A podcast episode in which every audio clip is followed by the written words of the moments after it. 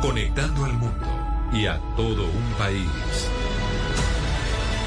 Oscar Montes, Ana Cristina Restrepo, Hugo Mario Palomar, Diana Mejía, Gonzalo Lázari, Valeria Santos y Camila Zuluaga lo acompañan desde este momento en Mañanas Blue. Cuando Colombia está al aire. 10.34 minutos de la tarde. Hoy es martes, martes de Semana Santa. Ah, de la mañana, tienes toda la razón, toda la razón los operadores. Eh, dije 34 minutos de la mañana, hoy es martes, martes de Semana Santa y martes de versiones. Y yo le quiero traer a la mesa y también a los oyentes una versión maravillosa, muy suave, que hace Natalie Cole, una de las grandes cantantes del jazz, hija de Nat King Cole, junto con Juan Luis Guerra de un clásico, precisamente del dominicano. Aquí está, Bachata Rosa.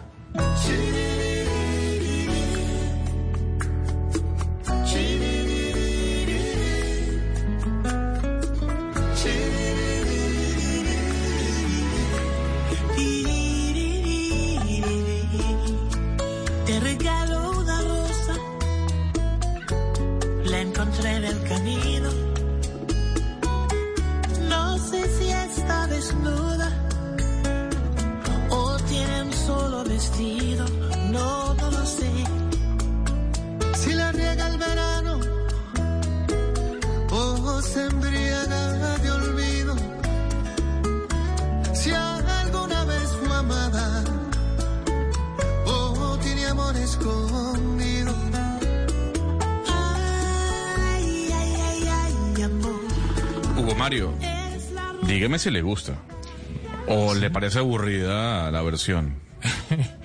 No, no, me parece bien, me gusta, suavecita, pero, pero la voz es muy similar a la de Juan Luis Guerra, ¿no? ¿No es Juan Luis Guerra? Sí. Sí, por eso dije Ah, Nat- Natalie Cole con Juan Luis Guerra. Una Ah, versión bueno. de- del clásico del 440, ¿no? Liderado por Juan Luis Guerra. Está bien, está bien. Suavecita. Gonzalo. Suavecita así como para Oscar Montes, que no quiere que le haga mucho ruido en Semana Santa.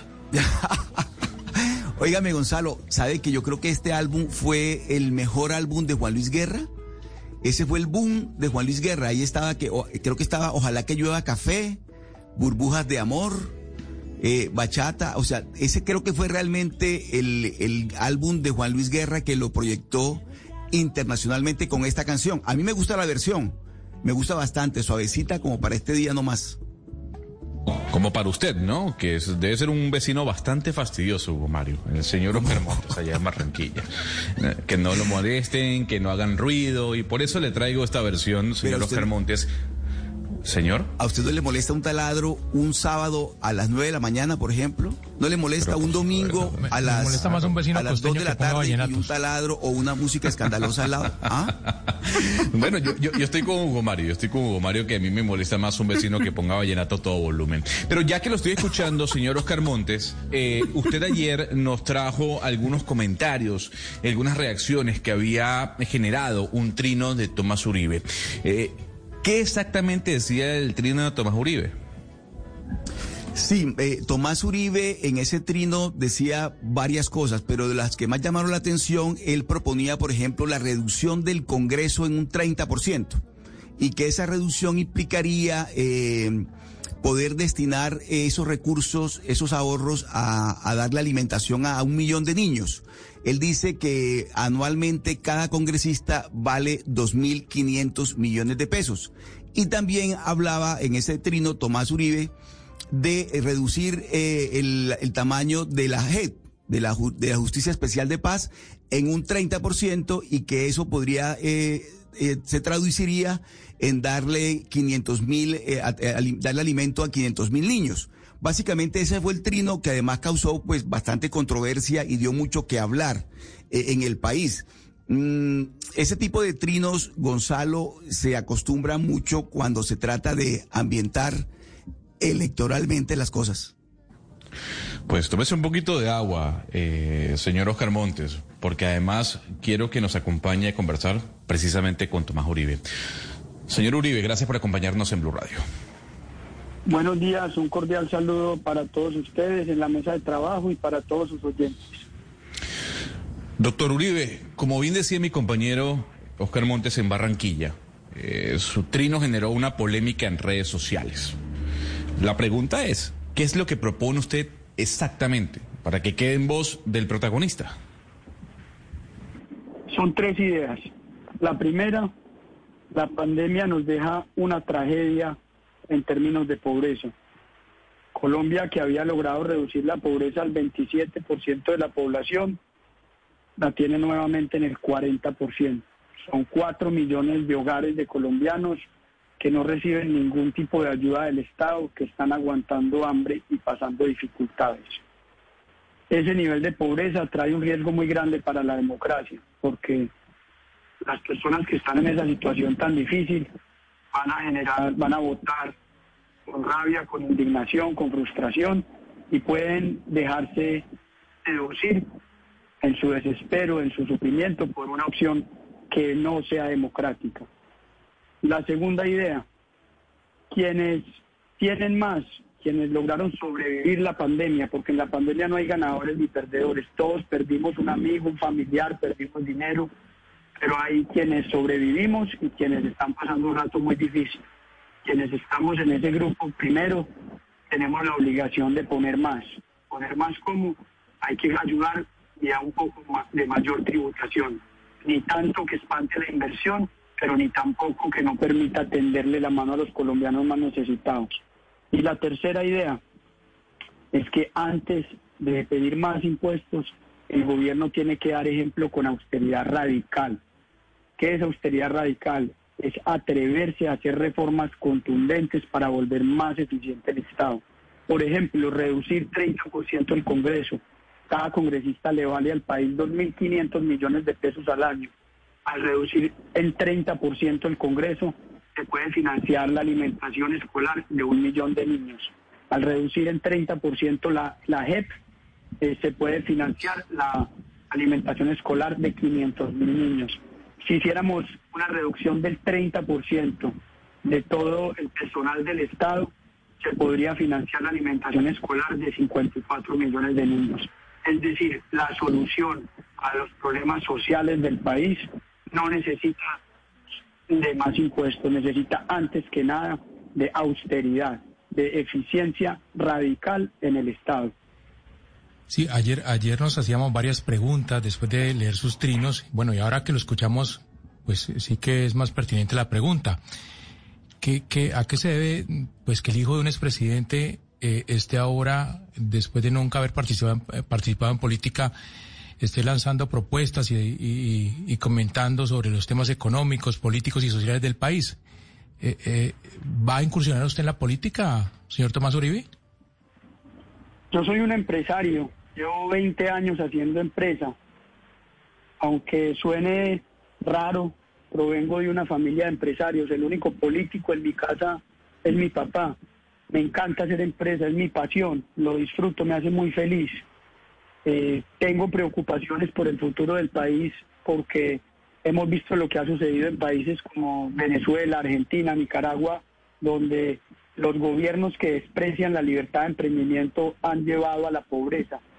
Eh, y no tengo aspiraciones, no tengo aspiraciones políticas, no, no estoy en plan de candidaturas, pero ante esas preocupaciones y dado que soy un militante del Centro Democrático, partido del que me siento orgulloso porque es el único que defiende a la vez la libertad de emprendimiento y la ampliación de coberturas sociales, eso es lo que me motiva a esbozar estas propuestas y creo que la austeridad radical, la eficiencia, que nosotros la vivimos por obligación en el sector privado, es algo que le hace mucha falta al sector pero, público. Pero si, si hay quienes le están a, usted proponiendo que sea candidato presidencial, ¿usted ya, ya descartó de plano esa, esa posibilidad? No tengo aspiraciones. La verdad creo que hay unos candidatos muy buenos, jóvenes, que eh, evocan mucha ilusión y lo que necesitamos los colombianos es que estos nuevos liderazgos brillen, nos entusiasmen, nos convenzan y hagan las reformas que el país necesita, se comprometan a, a reducir la burocracia del Estado, ampliar las coberturas sociales para ayudarle a los más pobres, para que nuestro país esté alejado de las tentaciones del neocomunismo. Sí, a ver, eh, usted ha trabajado pues en el sector privado, pero de todos modos no se puede ignorar la coyuntura. Ustedes lo sacaron en, portada de la revista eh, Semana y usted tiene pues, eh, usted es un influencer, lo que se llama un influencer. Usted tiene influencia sobre otras personas y aquí eh, pues sus palabras no van a ser tomadas en vano porque además es el hijo de un expresidente. Usted entra una propuesta de austeridad que por supuesto pues está en, en, el neoliberalismo que es de pues disminuir el Estado. Eso es una propuesta típica del neoliberalismo. Pero mi pregunta es, ¿usted lo que está proponiendo es corregir los errores de Iván Duque o? O sea, dentro de lo que usted propone es eh, corregir las propuestas de Iván Duque y Carrasquilla. Déjame partir la respuesta a tu pregunta en dos. Lo primero, a mí eso de neoliberalismo, de izquierda, derecha, creo que es algo secundario. Lo primero tiene que ser cuáles son las necesidades de la población y cuáles son las oportunidades para suplirlas. Necesidades, 40% de la población en situación de pobreza. 4 millones de colombianos que no reciben ayuda del Estado. Oportunidades. Yo creo yo no estoy proponiendo una disminución del Estado para que simplemente haya menos impuestos. Estoy proponiendo una disminución de la burocracia, una disminución del Congreso, una disminución de la JEP, de todo ese gasto inoficioso, para que esos recursos se puedan transferir mediante una transferencia monetaria directa a los más necesitados en lugar de tener miles de burócratas tocando la plata pública, que la plata de los impuestos le llegue directo sí, sí, sí, a los yo necesitados. Le, yo le entiendo. Yo, redondeo la idea. Déjame, yo redondeo la idea. Si tú me preguntas por visión del Estado, yo creo que debería ser un algoritmo que le debita los impuestos a los más ricos y se los acredita a los más pobres. Sobre la segunda parte de tu pregunta, que tiene que ver con el gobierno de Iván Duque, yo creo que el presidente Duque tiene unos logros importantes en austeridad. Por ejemplo, acabó la mermelada. Por ejemplo, redujo el gasto en publicidad y eventos, que era de 250 mil millones al año, lo redujo a 20 mil. Eh, por ejemplo, el gobierno de Iván Duque ha dado claras señales de, en cuanto a reducción de gastos suntuarios de la Casa Presidencial. Pero como sabemos en el sector privado, en eficiencia, en reducción de gastos hay oportunidades todos los días. Hay un exitoso empresario brasileño que dice que los gastos son como las uñas, hay que estarlos recortando todas las semanas. Y la pandemia, más que una oportunidad, nos obliga a replantearnos cómo se pueden llevar a cabo todos los procesos, tanto en el sector privado como en el público, y a ser mucho más radicales, mucho más agresivos en disminuir gastos para que esa disminución de gastos se pueda transferir a los más necesitados, vía una transferencia monetaria directa, sin intermediación de la burocracia. Sí, señor Uribe, usted dentro de lo, de lo que dice, eh, claro, la austeridad, todo el mundo quisiera austeridad, ese es, digamos, un, propósito eh, común. Dentro de lo que usted dice está eh, la reducción del 30% de la JEP y habla de los niños, de cuántos niños se podrían alimentar, pero usted se da cuenta que nada más que la pandemia, muchísimo más que la pandemia, lo que ha traído más hambre y lo que ha traído más pobreza y lo que ha perjudicado más a muchos niños es precisamente 50 años de guerra y que en este momento lo que se está tramitando con el el sistema de justicia, verdad, reparación y no repetición es que no vuelva a haber esa guerra. Es decir, cuando usted dice reducir la JEP, en el momento que se reduce 30% de la JEP, se reducen gastos, se reduce personal y es un personal que se necesita para tramitar 50 años de guerra. Entonces, eh, ¿cuál es la propuesta? Si se va a reducir la manera en que se está, en que se está tramitando todos estos 50 años de guerra, ¿cuál es la propuesta alternativa? Si alimentan los niños y qué pasa con esos 50 años de guerra, la basura. No, yo tengo un punto de vista diferente al tuyo. Eh, yo no, no comparto esa idea de 50 años de guerra ni que la gente es la solución a la guerra, pero no me voy a enfrascar ahí. Yo creo que sería mucho más eficiente para el Estado darle una amnistía a los guerrilleros de las FARC, que de buena fe la gran mayoría se desmovilizó. Yo creo que el 95% de ellos se desmovilizaron de buena fe. Darles una amnistía total, ayudarlos, que llenen unos formularios por internet, cuenten la verdad de lo que hicieron, acogerlos, darles una segunda oportunidad en la sociedad y ahorrarnos los 330 mil millones de pesos que cuesta el año la JEP, que en 15 años son más de 5 billones de pesos. Y más bien esos recursos destinarlos para los ciudadanos más pobres. Pero mire, eh, señor Uribe, el, de, su trino llamó la atención también la propuesta de la reducción del Congreso en un 30%. Eh, su padre, cuando aspiró por primera vez a la presidencia, también tenía una propuesta similar.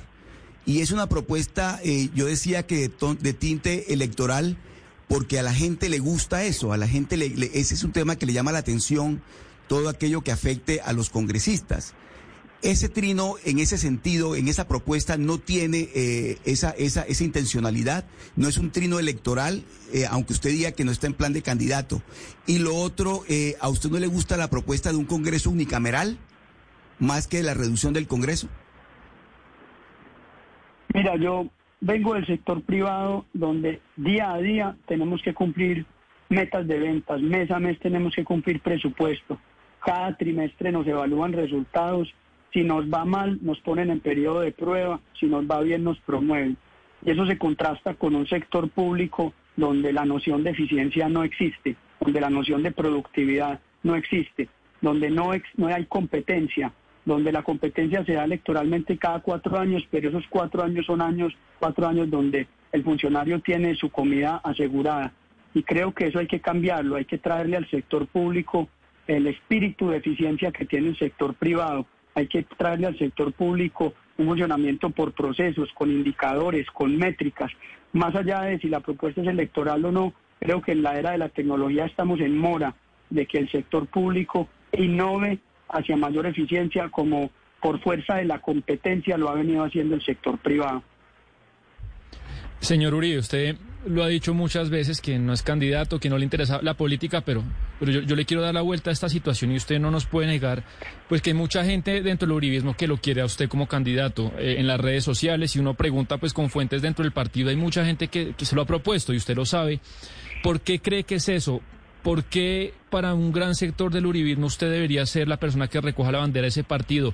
¿O no cree, por otro lado, se lo pregunto, si más bien no hay una decadencia generacional dentro del partido y no hay candidatos, no hay posibles candidatos y lo ven a usted, pues como dijo el expresidente, como un relevo que podría tener, tener tomar la bandera de su padre. Mira, yo creo que tenemos unos candidatos extraordinarios, aún no son tan conocidos, pero son personas jóvenes, estructuradas, inteligentes. Por ejemplo, Rafael Nieto, Paloma Valencia, Paola Holguín, Eduardo Rodríguez, el mismo Oscar Iván Zuluaga si decide lanzarse. Yo creo que es cuestión de tener un poquito de paciencia, que el proceso electoral avance y que estos nombres figuren más y la opinión pueda conocerlos y ellos puedan ganarse la confianza de los ciudadanos.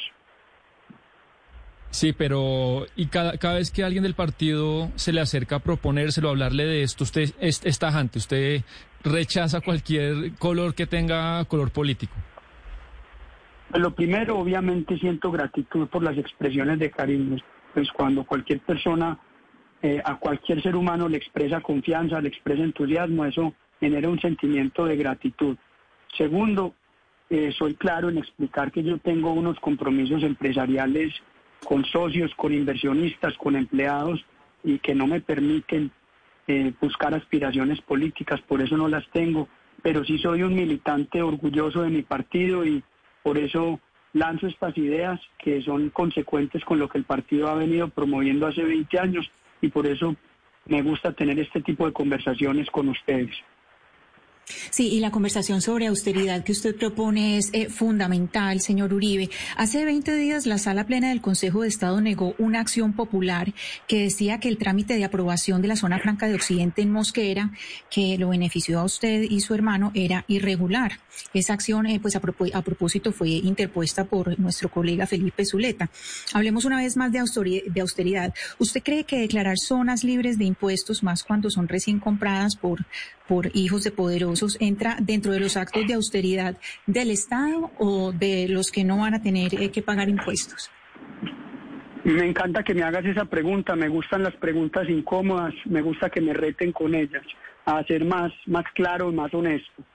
Lo primero, hay un error lógico en tu afirmación, porque la declaratoria de zona franca no crea per se valor económico, eso está probado económicamente. De hecho, si tú ves en Colombia, gracias a que el régimen de zonas francas se abrió a la libre competencia en el gobierno de Álvaro Uribe, se dio una sobreoferta de zonas francas. En la sabana de Bogotá es, muy, muy frecuente encontrar que la tierra vale más en parques industriales que no son zonas francas que en parques industriales que sí son zonas francas. Lo segundo es que nosotros no intercedimos en absoluto en los trámites de calificación de la zona franca. Eso lo hizo Zona Franca de Bogotá, que es una empresa privada con 25 años de experiencia, es el mayor operador de zonas francas de Colombia. Su representante legal se llama Juan Pablo Rivera Cabal, puedes llamar a preguntarlo. Lo tercero, esta no es la primera primer fallo judicial que confirma lo que yo te estoy diciendo. Van cuatro fallos judiciales de autoridades judiciales independientes. Y finalmente, yo no veo qué tiene que ver con austeridad la declaratoria de zona franca cuando esa declaratoria no implica gasto del Estado. Por el contrario, le genera recursos al Estado. Quinto, si tú ves países como China, por ejemplo, como Panamá, han hecho un, de las zonas francas un instrumento clave de competitividad. Entonces, al tú generar mayor competitividad, atraes inversión. Al traer inversión, generan más tributos, que es dinero que ingresa al Estado y que se puede destinar para ayudarle a los más pobres. Gracias por tu pregunta. Y, como usted dice que le gustan las preguntas incómodas, eh, por acá veo que mucha gente está recordando la relación eh, comercial que usted tuvo hace algunos años con el zar de la chatarra. Pues ahora que usted está opinando y está haciendo propuestas eh, públicamente, seguramente algunos antiuribistas quieren saber más detalles de del vínculo o la relación que se tuvo con este este personaje que estuvo investigado por falsedad en documento, por lavado de activos y por otros delitos. Claro que sí, claro que sí. Mira, yo fundé en el año 2003 una compañía de manejo integral de residuos industriales que se dedica a prestarle servicio de manejo de residuos a las empresas, empresas privadas. No tenemos ningún tipo de relación con el sector público, con concesiones estatales, no recogemos las basuras de los municipios. Durante e, esta empresa, parte de los residuos que le gestiona a las empresas privadas están los residuos metálicos. En, los años en que tuvimos relación con quien hoy se denomina el zar de la chatarra, este señor no era el zar de la chatarra, era el presidente de una de las 100 empresas más grandes de Colombia que aparecía en la revista Dinero. No había sobre él investigaciones penales. Cuando sale a la luz pública que este señor tenía unos tratamientos eh, legales indebidos, paramos la relación comercial con él, abrimos nuestra compañía a la auditoría de una firma internacional, la firma Kroll, una de las firmas más reconocidas en investigación internacional, le entregamos la contabilidad de nuestra empresa a la Fiscalía, le firmamos a esta firma auditoría internacional una autorización para reportar a las autoridades cualquier irregularidad que hallaran, nos auditaron de la A a la Z y esa auditoría nosotros mismos la entregamos a la Fiscalía General de la Nación. Bien, bueno, volviendo al tema político, eh, usted ha dicho, eh, el señor Uribe, que, que, no, que no quiere ser candidato presidencial, ha destacado las cualidades y las capacidades de Rafael Nieto, de Pablo Holguín, de Paloma Valencia, Oscar Iván Zuluaga y otros precandidatos del Centro Democrático, pero le pregunto sobre otros precandidatos de otros partidos concretamente sobre dos, Gustavo Petro y Sergio Fajardo. ¿Cuál es su opinión sobre ellos? Yo quisiera no, no referirme a personas en particular, sobre todo cuando la referencia que tendría para hacer no es positiva. Prefiero referirme a las personas con referencias positivas. Eh, creo que Colombia tiene que encontrar un líder que la pueda llevar por el camino del libre emprendimiento, con que, nos lleve hacia un capitalismo incluyente, que le sirva a los más pobres, eh, que, que genere igualdad de oportunidades.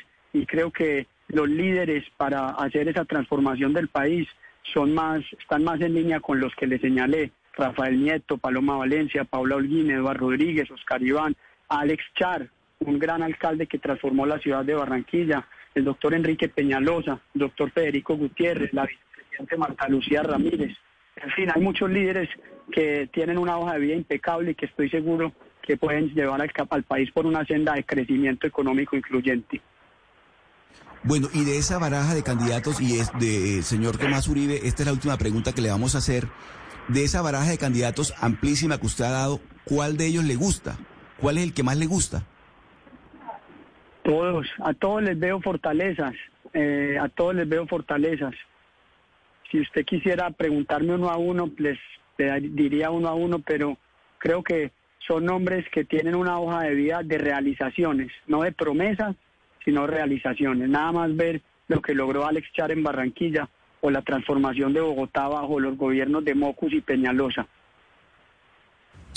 Señor Uribe, antes de despedirlo, del 1 al 10, ¿cuánto le pone al gobierno de Iván Duque?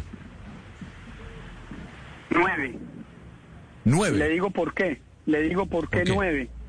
Acabó con la mermelada. Frenó el crecimiento de los narcocultivos. Tenía la economía en efervescencia antes de la pandemia. Ha hecho un manejo responsable de la pandemia que lo demuestran los indicadores de muertes por millón de habitantes. Son, no se puede decir los mejores porque es una tragedia, pero son de los menos peores de nuestra región. Ha multiplicado por 15 la potencia instalada de energías renovables. Eh, trajo el programa de ingreso solidario que beneficia a 4 millones de familias pobres mediante una transferencia monetaria sin necesidad de burocracia. Es un presidente honesto, inteligente y trabajador. Tomás Uribe, muchas gracias por sus minutos a esta hora en Blue Radio. A usted muchas gracias. Feliz día. Feliz día para usted. Hugo Mario, yo no sé con qué quedarme, si, hay- si habría que ponerle un titular a la entrevista que acaba de ocurrir en estos micrófonos. No sé si es que le da nueve puntos sobre diez al gobierno de Iván Duque, el doctor Uribe, o es que el anuncio de que no se va a postular como candidato del partido, ¿no? Que hay mejores candidatos. No, yo creo que es el debut en la política de Tomás Uribe, así no, no quiere ser candidato presidencial. Aquí lo, lo repitió cinco o seis veces. Eh, por más que le insistimos, dice que no va a aspirar a la presidencia. Pero creo que sí está haciendo política. El solo hecho de dar una entrevista, hacer propuestas, eh, comentar sobre la, la realidad nacional como lo está haciendo, pues eso es una forma de hacer política y, y creo que ha debutado en la política Tomás Uribe.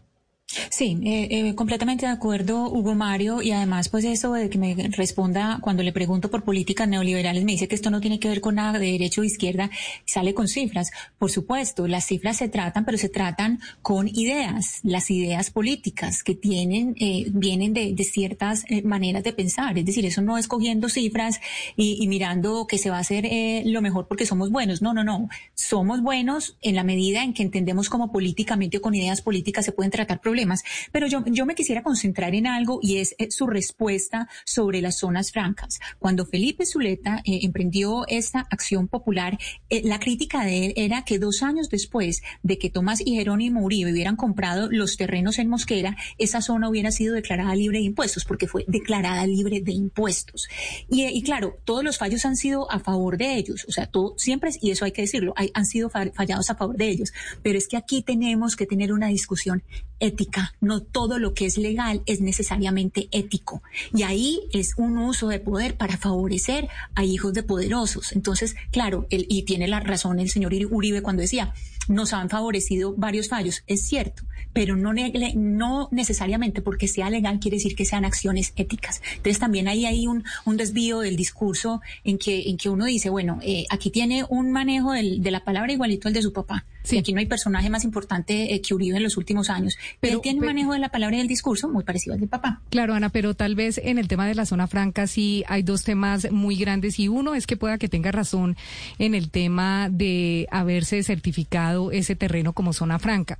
Pero la principal eh, discusión sobre el tema de la zona franca de Occidente no fue solamente que fuera declarada zona franca sino que en el momento en que los Uribe eh, convierten ese terreno en zona franca, no pagan el total de la plusvalía que se debió pagar, como lo demostró un estudiante en una tesis eh, de grado en la que ellos debieron pagar una millonada de plata y pagaron una cosa muy ínfima porque eran muy cercanos al entonces alcalde de Mosquera. Entonces ahí son dos peleas distintas y de pronto los fallos los han favorecido en el tema de certificación como zona franca, pero todavía los fallos no los han favorecido en el tema de lo que pagaron ellos como impuesto a la plusvalía por el hecho de convertir ese terreno en zona franca. Diana, yo creo que eh, escuchando a Tomás Uribe, eh, bueno, el tema electoral está descartado, así fue hoy contundente con nosotros, no así su militancia en la política, porque yo creo que ahora, con lo que ha dicho y la manera como ha venido opinando en los últimos días, eh, se está consolidando como, como la, la figura de su partido. De tal manera que dentro del centro democrático, por supuesto que un guiño, un guiño de Tomás Uribe va a pesar mucho en, la- en las próximas eh, campaña presidencial. Pero realmente yo estoy de acuerdo con Mario, yo creo que hoy quedó descartada esa, esa aspiración eh, eh, presidencial que le adjudicaban a Tomás Uribe. Pero les repito, la política es dinámica también mm. y hay que ver las vueltas que da la vida. Pero escuchándolo hoy, yo creo que en el tema electoral, en el tema meramente electoral y de aspiraciones presidenciales, fue contundente. Pero creo que en materia política sí va a seguir siendo, o ya de hecho ya comenzó a ser una figura muy influyente dentro de su partido, al punto de que yo creo que un guiño de Tomás Uribe para las próximas elecciones va a pesar muchísimo. La, realidad, Oscar, es que sí está pisando terrenos que antes pues no había pisado, como este tipo de entrevistas, como tweets que pueden sonar a políticas públicas. Y, digamos que la nota, la última nota de color que yo le quería poner este, a esta entrevista es que yo no sé si la reducción del gasto público tiene que ser en la JEP o en otro lado, digamos que eso, ya es otra discusión, pero la realidad es que sí es un tema en el que es importante revisar y no me parece nada descabellada eh, la propuesta que hace eh, Tomás Uribe. A mí no me importa si es el tema de la JEP, porque si uno revisa los gastos del Estado, claro que se pueden hacer recortes eh, en un, montón de sectores que hay privilegios injustificables, injustificables, un montón de sectores donde se despilfarra el gasto público. Entonces, si va la sociedad va a estar abocada ahorita a una reforma tributaria de 30 billones de pesos en un salto del gasto público de 44 billones de un lado al otro. Nunca el Estado había crecido tanto en la historia, nada. Pues por otro lado, si se le va a meter ese rejonazo fiscal a todos los colombianos, en especial a la clase media, pues sí es necesario abrir la discusión de en qué lados pues se requiere eh, ajustar, porque cuando una familia la está pasando mal, pues de pronto hay que ajustarle a la fiesta, de pronto hay que ajustarle a los carros suntuosos. Entonces, a, le decía Ana Cristina, de pronto no hay que reducir los gastos de la G, por supuesto que no. Yo también comparto con usted en lo valioso que es ese tribunal, pero, por ejemplo, en los en, las Toyotas, último modelo que se compran los funcionarios del Estado, quizá ahí sí se puede ajustar el gasto público. Pero tranquilo, Sebastián, tome agua, tome agua. A mí lo que me dejó un poco indignado es el 9 sobre 10, ¿no? Eh, sí. Me dejó un poco indignado. Bastante generoso. Sí, bastante generoso. Son las 11 y 5 minutos. Señor. no, pues además diciendo que, que, que acabó con la mermelada, que los que, que ha disminuido la, el crecimiento de los cultivos ilícitos y dice todo eso justamente cuando el país está eh, en algunas regiones incendiado, lo que está pasando en el Cauca, lo que está pasando en Arauca, lo que pasa en el Catatumbo, lo que pasa en el Bajo Cauca antioqueño, o sea, las bandas de narcotraficantes están ejecutando masacres, eh, exterminando líderes sociales. Eh, bueno, el tráfico de drogas hoy digamos que está más activo que, que nunca. Entonces, pues tampoco se le puede desvirtuar la realidad del país de esa forma. Eh, lo, lo, que yo quería destacar también en materia política, Oscar y Ana Cristina, no sé si ustedes lo notaron, o sea, claro, él destaca las cualidades de Nieto, de Paloma Valencia, de Pablo Alguín, de Oscar Iván Zuluaga, que son, son alfiles del centro democrático. Pero ojo, ojo que ve con muy buenos ojos a Alex Char, a Enrique Peñalosa y a Federico Gutiérrez como candidatos presidenciales. Lo que muchos estaban preguntando si los tres alcaldes iban a terminar unidos al uribismo y pues vemos que Tomás Uribe eh, es muy condescendiente y muy eh, complaciente con las aspiraciones de los tres exalcaldes. 11 y 07 minutos de la mañana. Vamos a hacer una pausa y ya venimos con más. Colombia está al aire.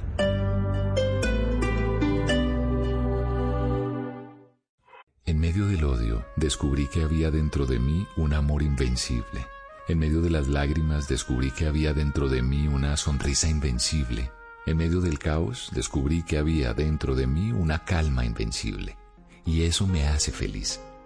Porque esto dice que no importa lo duro que el mundo empuja contra mí, en mi interior hay algo más fuerte, algo mejor, empujando de vuelta. Albert Camus. Blue Radio. A un año de la pandemia por el COVID-19, de nuevo, llegamos a la semana que nos invita a reflexionar y a cuidarnos. Este primero y 2 de abril, Semana Santa en Blue Radio, una serie de especiales del servicio informativo que nos ofrece una visión de cada aspecto de la pandemia. Jueves Santo, 10 de la mañana, la vacunación en Colombia y el mundo, lo bueno, lo malo, lo que está pendiente, todo sobre la esperanza que nos da la vacunación. Presenta Ricardo Ospina, Semana Santa, Semana de Reflexión semana para cuidarnos. Escuche nuestros especiales por Blue Radio y bluradio.com. La nueva alternativa. La violencia en el departamento del Cauca volvió a ser titular en distintos medios de comunicación. Ataques terroristas, carros bomba y narcotráfico ponen en jaque al país. Hoy, a las 12 y 15 y luego de las noticias del mediodía, hablaremos sobre la raíz y los efectos de esta nueva oleada de terror.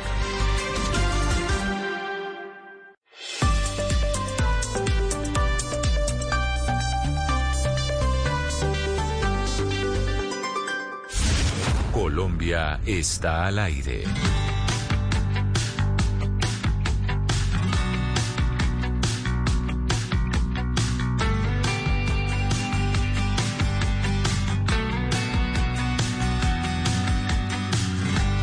Cae la noche y amanece en París.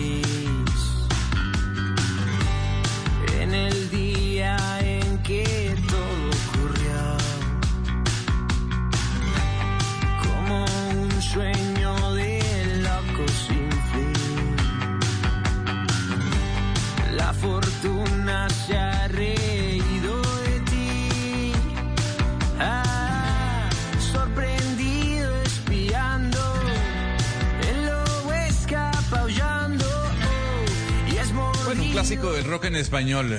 Hombre, Lobo en París, una versión de un, un dueto llamado Fran, suena muy bien. Para aligerar un poco, ¿no? Y a Ana Cristina le traigo una noticia positiva que tiene que ver con las vacunas. Anote muy bien. Eh, porque usted sabe que los CDC, que son los Centros eh, de Control y Prevención de Enfermedades en los Estados Unidos, tal vez son de, las, em, de los organismos más respetados científicamente hablando. Eh, y básicamente lo que dijeron los CDC es que una sola dosis de la vacuna de Pfizer o de Moderna requieren o tienen una efectividad del 80% para prevenir el contagio. Y este estudio fue observado o fue realizado durante una observación a lo largo de dos semanas en condiciones de uso real y no dentro de un laboratorio. ¿Qué le parece, Hugo Mario? Gonzalo. O sea, in- interesante, ¿no? O sea, con una sola dosis de Pfizer y de Moderna, usted tiene una efectividad del 80% a la hora de prevenir un contagio. Pero no me convence el estudio totalmente, ¿sabe, Gonzalo? Porque conozco eh, de primera mano eh, caso, el caso de algunos trabajadores de la salud, de algunos médicos que recibieron la primera dosis de Pfizer y a pesar de eh, haberla recibido, resultaron contagiados y, e incluso uno de ellos hoy está en, en unidad de cuidados intensivos. Entonces, como Pero, que pero, a ver, el ver, no a sé. ver, a ver, a ver. No. A ver, la pregunta es, ¿esa persona eh, entró en contacto con algún infectado luego de haberse puesto la vacuna a los siete primeros o 14 primeros días? No, claro, por eso le estoy hablando de trabajadores de la salud que resultaron Claro, pero- después de recibir la primera dosis. Pero, pero Hugo Mario. Pero es importante, Mario, es importante decir lo siguiente, un momento, don Oscar, es importante decir lo siguiente, no es que usted se pone la vacuna y el efecto surge ahí mismo. El efecto de protección durante esta primera dosis empieza a generarse de 7 a 14 días luego de que usted recibió la, esa dosis, esa primera inyección. Si usted se inyecta la primera dosis y sale a tratar a un paciente sin el tapabocas o tiene contactos con alguien sin el tapabocas que está contagiado, se va a contagiar. Y eso Pero lo dicen todos los Gonzalo, hasta ahora, hasta, hasta ahora se ha dicho que primero se requieren dos dosis, no una sola dosis, se requieren dos dosis. Y lo otro, que la efectividad de la vacuna debe estar por, el sete- por encima del 70%. Es decir, en este caso estamos hablando de vacunas con un 80% de efectividad. Entonces yo asumiría que, que está bien. Pero de las dosis, yo siempre he escuchado y tengo entendido que se requiere de las dos dosis, que una sola dosis no es suficiente. Sí, y, no, y, lo, y lo otro, eh, Oscar y Gonzalo, es que bueno, yo, yo lo he escuchado de parte de científicos de diferentes países. Con respecto a la vacuna, aseguran que, que, el- que la vacuna lo que hace es disminuir el impacto del coronavirus, más no prevenirlo. Es decir, hay personas vacunadas, incluso con las dos dosis, que pueden seguirse contagiando. Eh, Eso, eso para mí es mucho más claro. Sí, en un menor grado y por eso han dicho las autoridades sanitarias que hay que seguir protegiéndose. Lo importante es esto, a ver, Oscar Montes, hay países y hay estudios que ya certifican que si usted tuvo COVID con una sola dosis de la vacuna de Pfizer, usted alcanza una efectividad de inmunización del 90%. Lo que está diciendo este estudio publicado hoy hoy de los CDC, de los Centros de Control de Prevención de Enfermedades en los Estados Unidos, es que con una sola dosis de Pfizer y de Moderna, en un estudio realizado en condiciones normales, pues uno tiene una efectividad del 80% de prevenir el contagio. Es la noticia positiva del día de hoy que nos llega. Señor, adelante, dígame, ¿cuál es su preocupación? Pero los testimonios, los testimonios de muchas personas es que no, se, no es suficiente. Así el estudio diga esto, es que Gonzalo, con este virus estamos aprendiendo todos los días. Usted recuerda que al comienzo se decían unas cosas, después se decían otras, constantemente estamos cambiando. Entonces yo no estoy cuestionando el estudio. Lo que estoy diciendo, y, le creo a Hugo Mario cuando él habla de que de, de, de testimonios de personas que con una sola dosis no ha sido suficiente, es que se requieren las dos dosis. Inclusive la misma Organización Mundial de la Salud así lo había dicho o lo ha dicho en varias oportunidades. Pero es que además, Gonzalo, uno atendiendo estos estudios, pues en algún momento algunos estados que pues tienen escasez, que no tienen vacunas, pueden empezar a especular con quizá ponerle solamente una vacuna y, y alargar la inmunidad a mucha más gente de su población. Hemos visto ahorita pues el drama que es en Europa, pero el drama sobre todo en países de Centroamérica, en países eh, subsaharianos. Entonces, si estos estudios pues sí terminan teniendo el rigor científico que tienen, pues sí se puede especular con esa maniobra, ¿no, Gonzalo? Se pone una dosis y si la, siguiente lote de Pfizer le va a llegar dentro de muchos meses, quizás sí puede ser mejor solamente empezar a hacer eso con alguna población. Sí, también toca esperar, eh, Gonzalo, cómo le va la, a la vacuna de, de, Janssen, que, que, es la que se ha dicho solamente se aplicaría eh, en una dosis. Es la única que yo he escuchado hasta ahora, el único laboratorio que ha dicho que solamente se requiere una dosis para, para la inmunidad. Entonces esperemos a ver qué pasa con... Bueno, al menos a Colombia no ha llegado todavía la vacuna de, de, de Janssen. No, hay que, hay que decirlo, la de Johnson Johnson es la vacuna de una sola dosis. Lo cierto del caso es que ya hay países, luego de ver diferentes estudios realizados en los Estados Unidos, que dicen, oiga, si usted se infectó de, de, de COVID, usted tiene una inmunización más alta y por eso nada más se le va a administrar una sola dosis. Pero el plan de vacunación puede variar y, y las, las, informaciones, así como bien dijo Oscar Montes, van evolucionando. Lo interesante es tener eh, este tipo de estudios generados por entes sumamente respetables como los CDC y decir, oiga, qué buena nota que luego de varias semanas de estudio uno puede saber que una sola dosis de la vacuna de Pfizer y de Moderna genera un 80% de efectividad para prevenir la enfermedad. Son las 11 y 15 minutos de la mañana. Eh, Diana, eh, usted le ha dado seguimiento al caso de Sara Sofía. No solo seguimiento, usted fue la que trajo el caso de Sara Sofía a los medios públicos. La pregunta es, cómo va el tema, porque la semana pasada escuchábamos eh, información sobre esa alerta naranja eh, que había emitido la Policía Nacional para Interpol en búsqueda de Sara Sofía. Al día de hoy, ¿qué actualización hay sobre este tema? La búsqueda internacional, Gonzalo, sigue activa. Hoy Sara Sofía precisamente está cumpliendo dos añitos de edad. Eh, y lo último que supimos eh, por medio de su tía Xiomara Galván es que recibió una llamada hace unos días eh, donde un hombre le manifestaba que la niña podría haber sido vendida a algunas personas en Bucaramanga, en la ciudad de Bucaramanga. Esta persona, nos dice Xiomara, no se identificó pero sin embargo eh, ya está en conversaciones tanto con la fiscalía como con la policía eh, sobre de dónde saca esta persona que pudo haber sido vendida. Pero lo más grave, Gonzalo, es que esta persona le dice a Xiomara que eh, detrás de esto hay gente muy peligrosa y que está corriendo peligro mucha gente.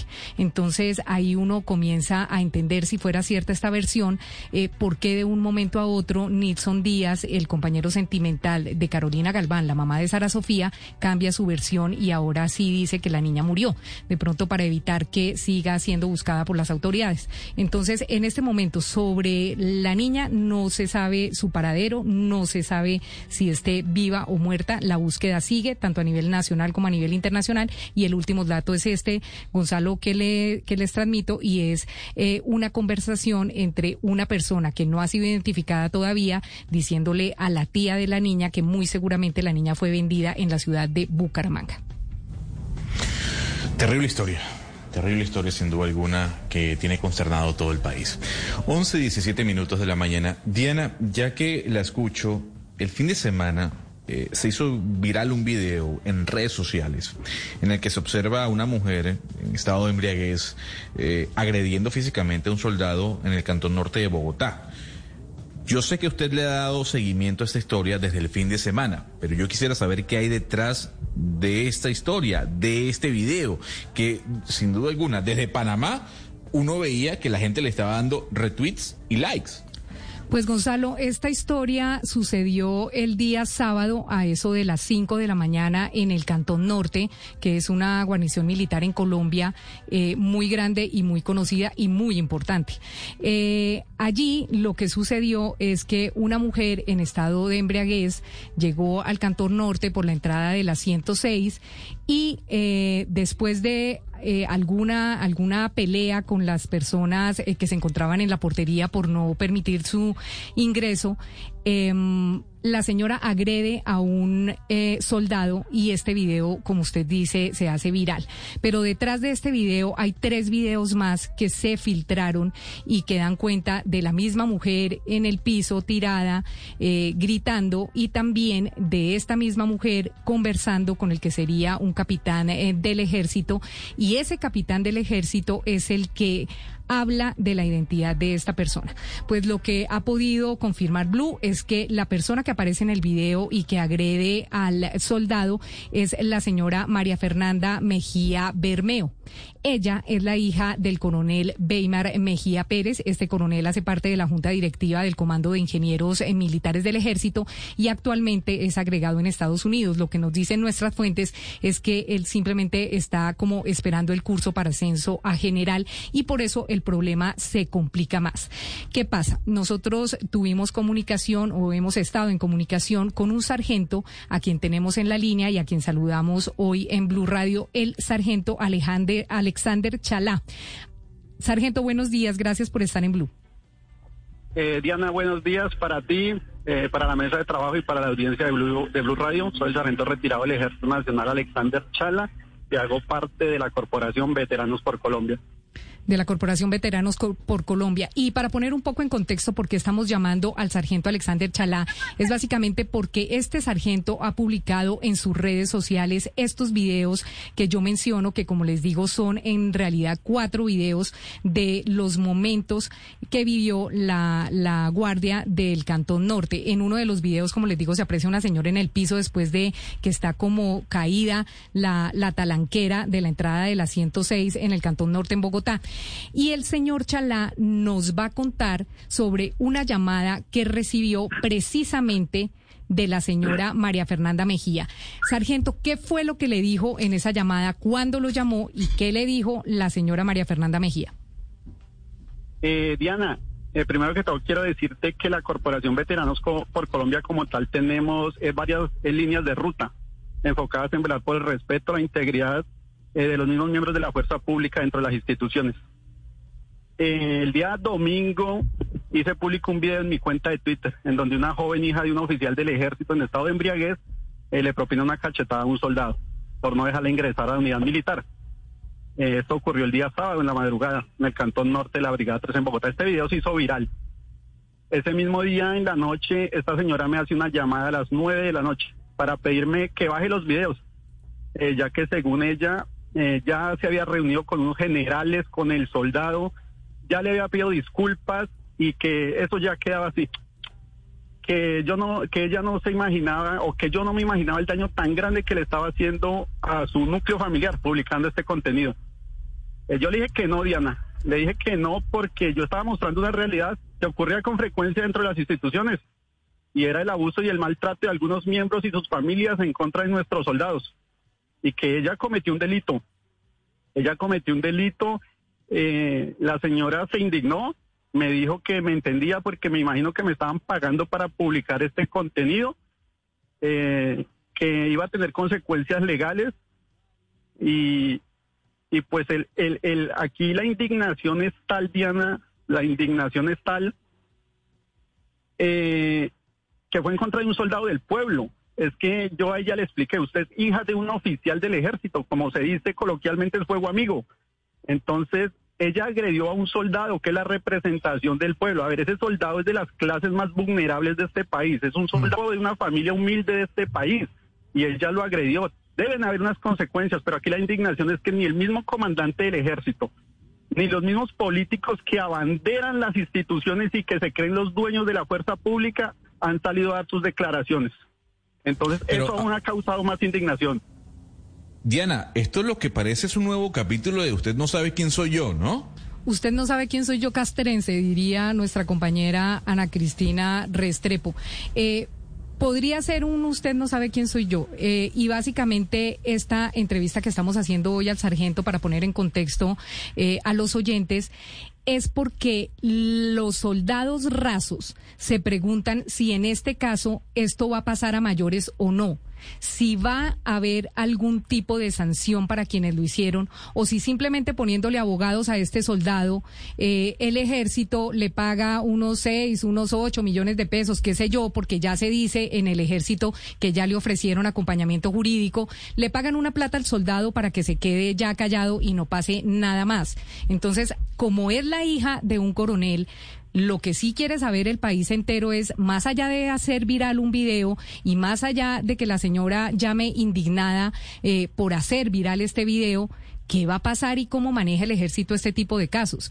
Y por eso es que estamos en comunicación con el sargento, porque aunque es un sargento en buen uso de retiro, el sargento sí sabe cómo funcionan las cosas allá y sobre eso quiero preguntarle, sargento, ¿cómo funcionan las cosas adentro? ¿Cómo funcionan las cosas cuando está comprometido un hijo o un familiar de un alto mando en cosas como estas eh, que desestiman eh, y humillan a soldados rasos que hacen parte del Ejército Nacional?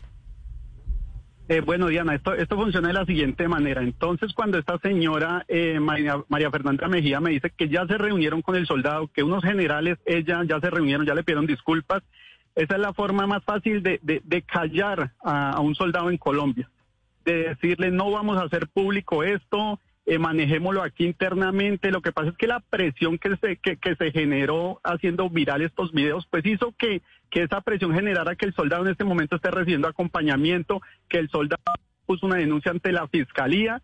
Entonces ahí están, eh, están ahí encima del soldado eh, realizando toda esta gestión. ¿Pero por qué? Porque eh, aquí afuera hay, hay, hay un grupo de miembros en retiro de la fuerza pública que estamos pendientes de lo que le pasa a nuestros hombres allá adentro.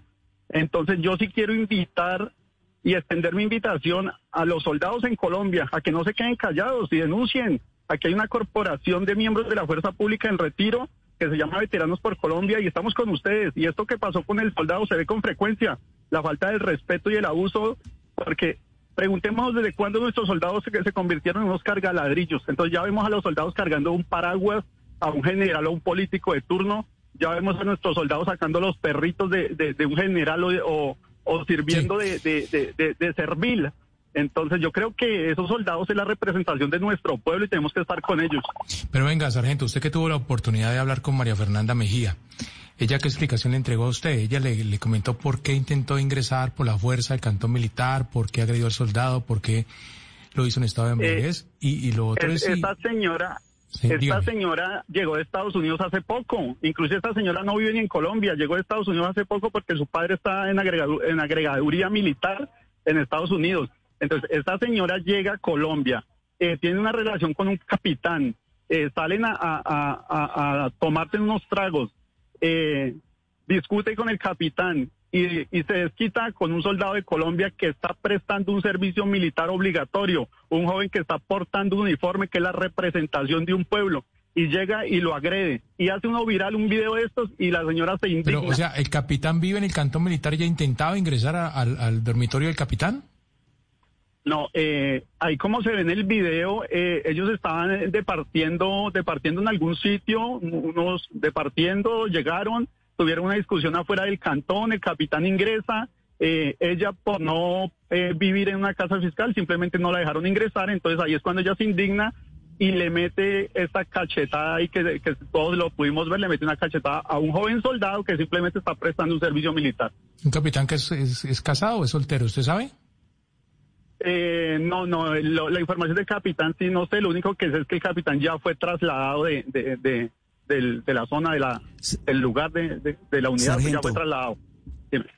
Sargento Chala, la pregunta, la pregunta es, ¿qué han dicho los comandantes del cantón y de la Brigada 13?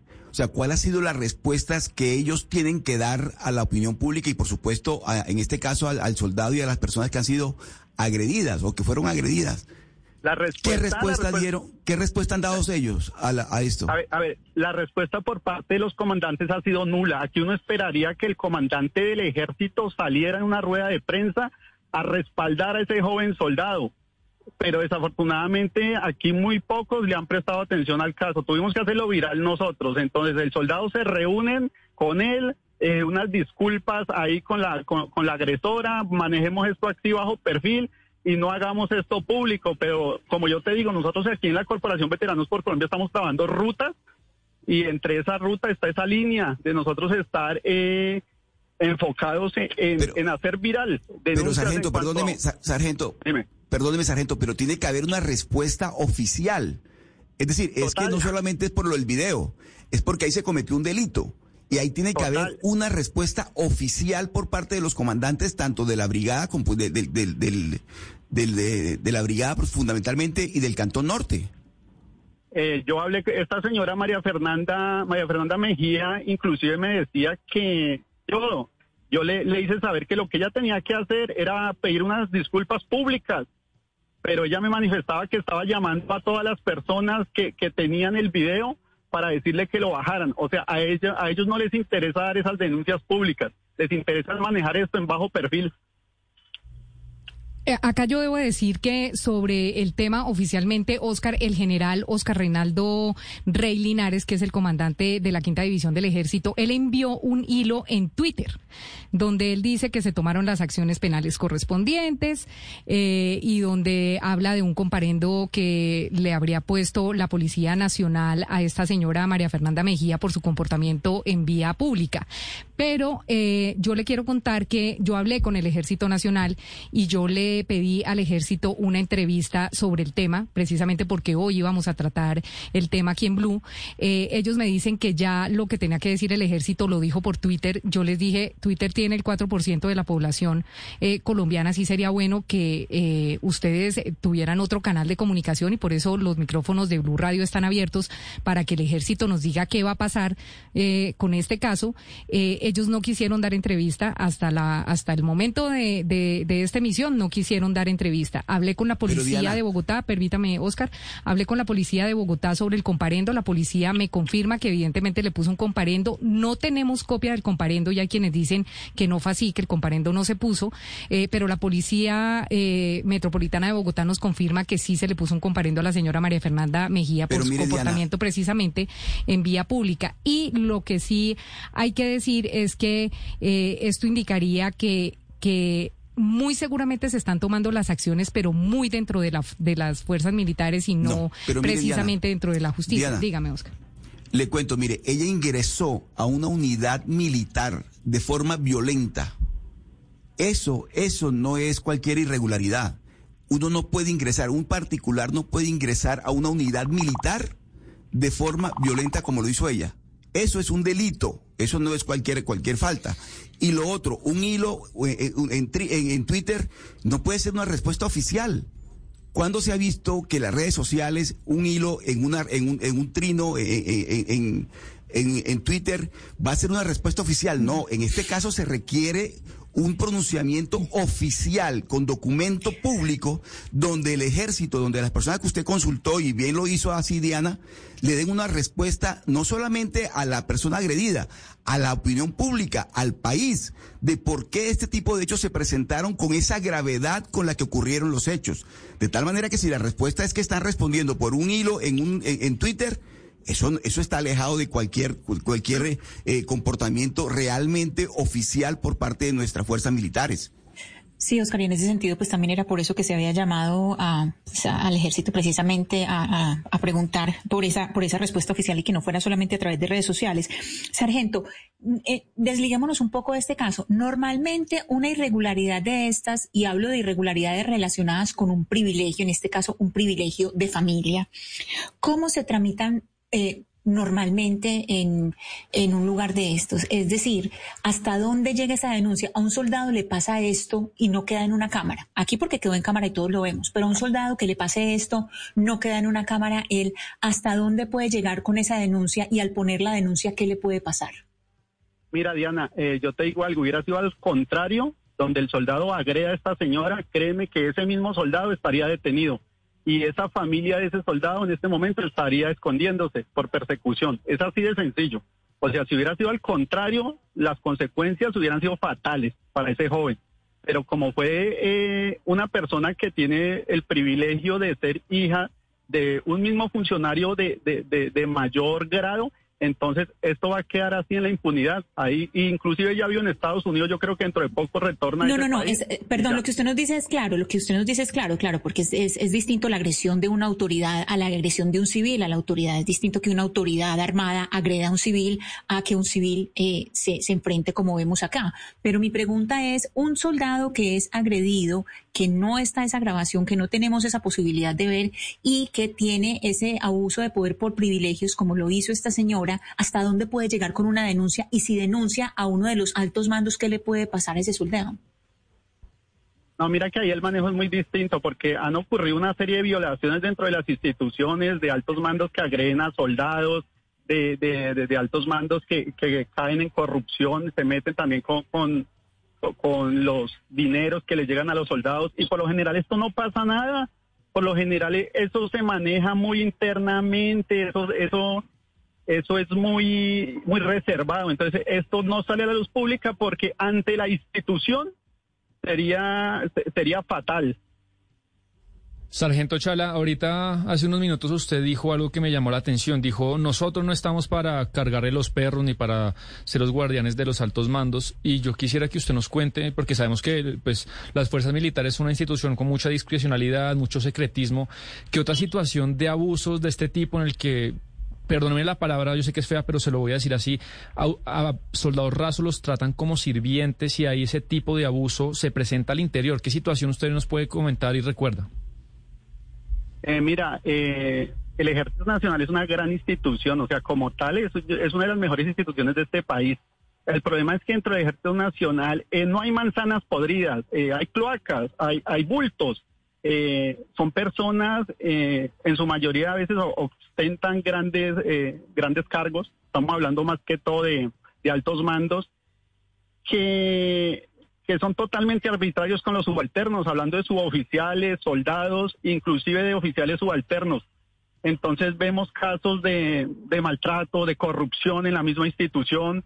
Eh, los soldados son utilizados de una forma totalmente arbitraria. Es que los soldados son de, o sea, eh, el ejército nacional es de nosotros, es del pueblo. El ejército nacional no es ninguna fábrica de hacer calzado ni es ninguna panadería. El ejército nacional brinda seguridad y protección al pueblo. Esa institución es de nosotros. Nos, nosotros somos dueños de esa institución, pero desafortunadamente eh, algunos creen que el ejército nacional es de algún general o de algún político. Entonces nuestros soldados a veces son víctimas de maltrato.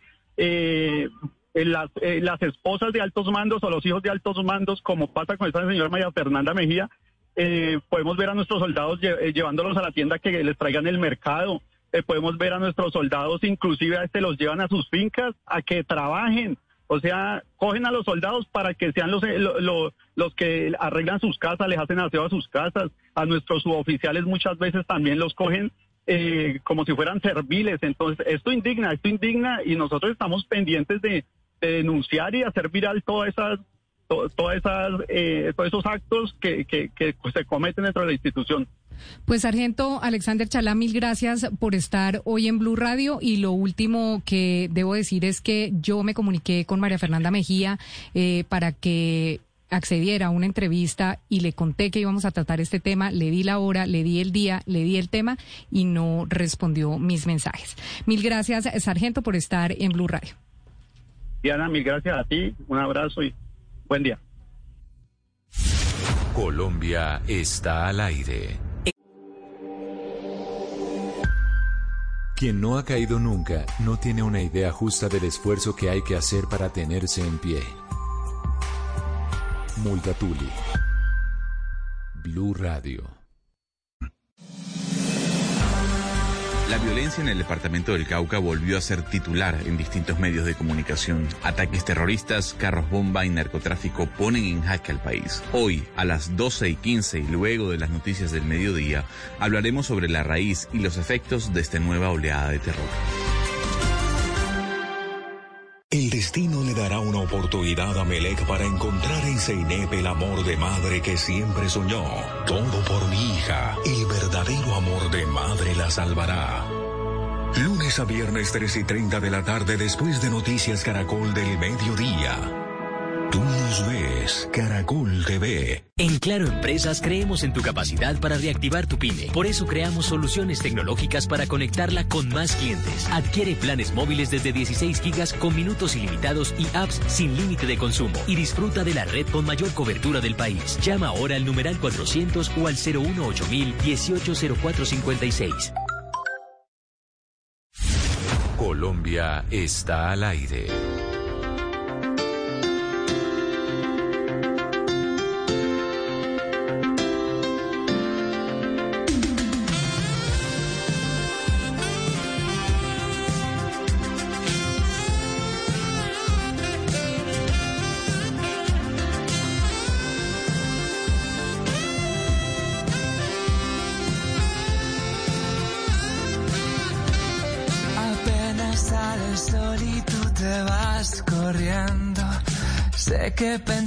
Que esto me está doliendo. Yo no estoy pensando en lo que estás haciendo. Si somos ajenos y así nos queremos. Si conmigo te quedas o con otro tú te vas, no me importa un carajo porque sé que volverás. Si conmigo te quedas o con otro tú te vas, no me importa un carajo porque sé que volverás. Y si con otro pasas el rato, vamos a ser feliz, vamos a ser feliz, felices los cuatro.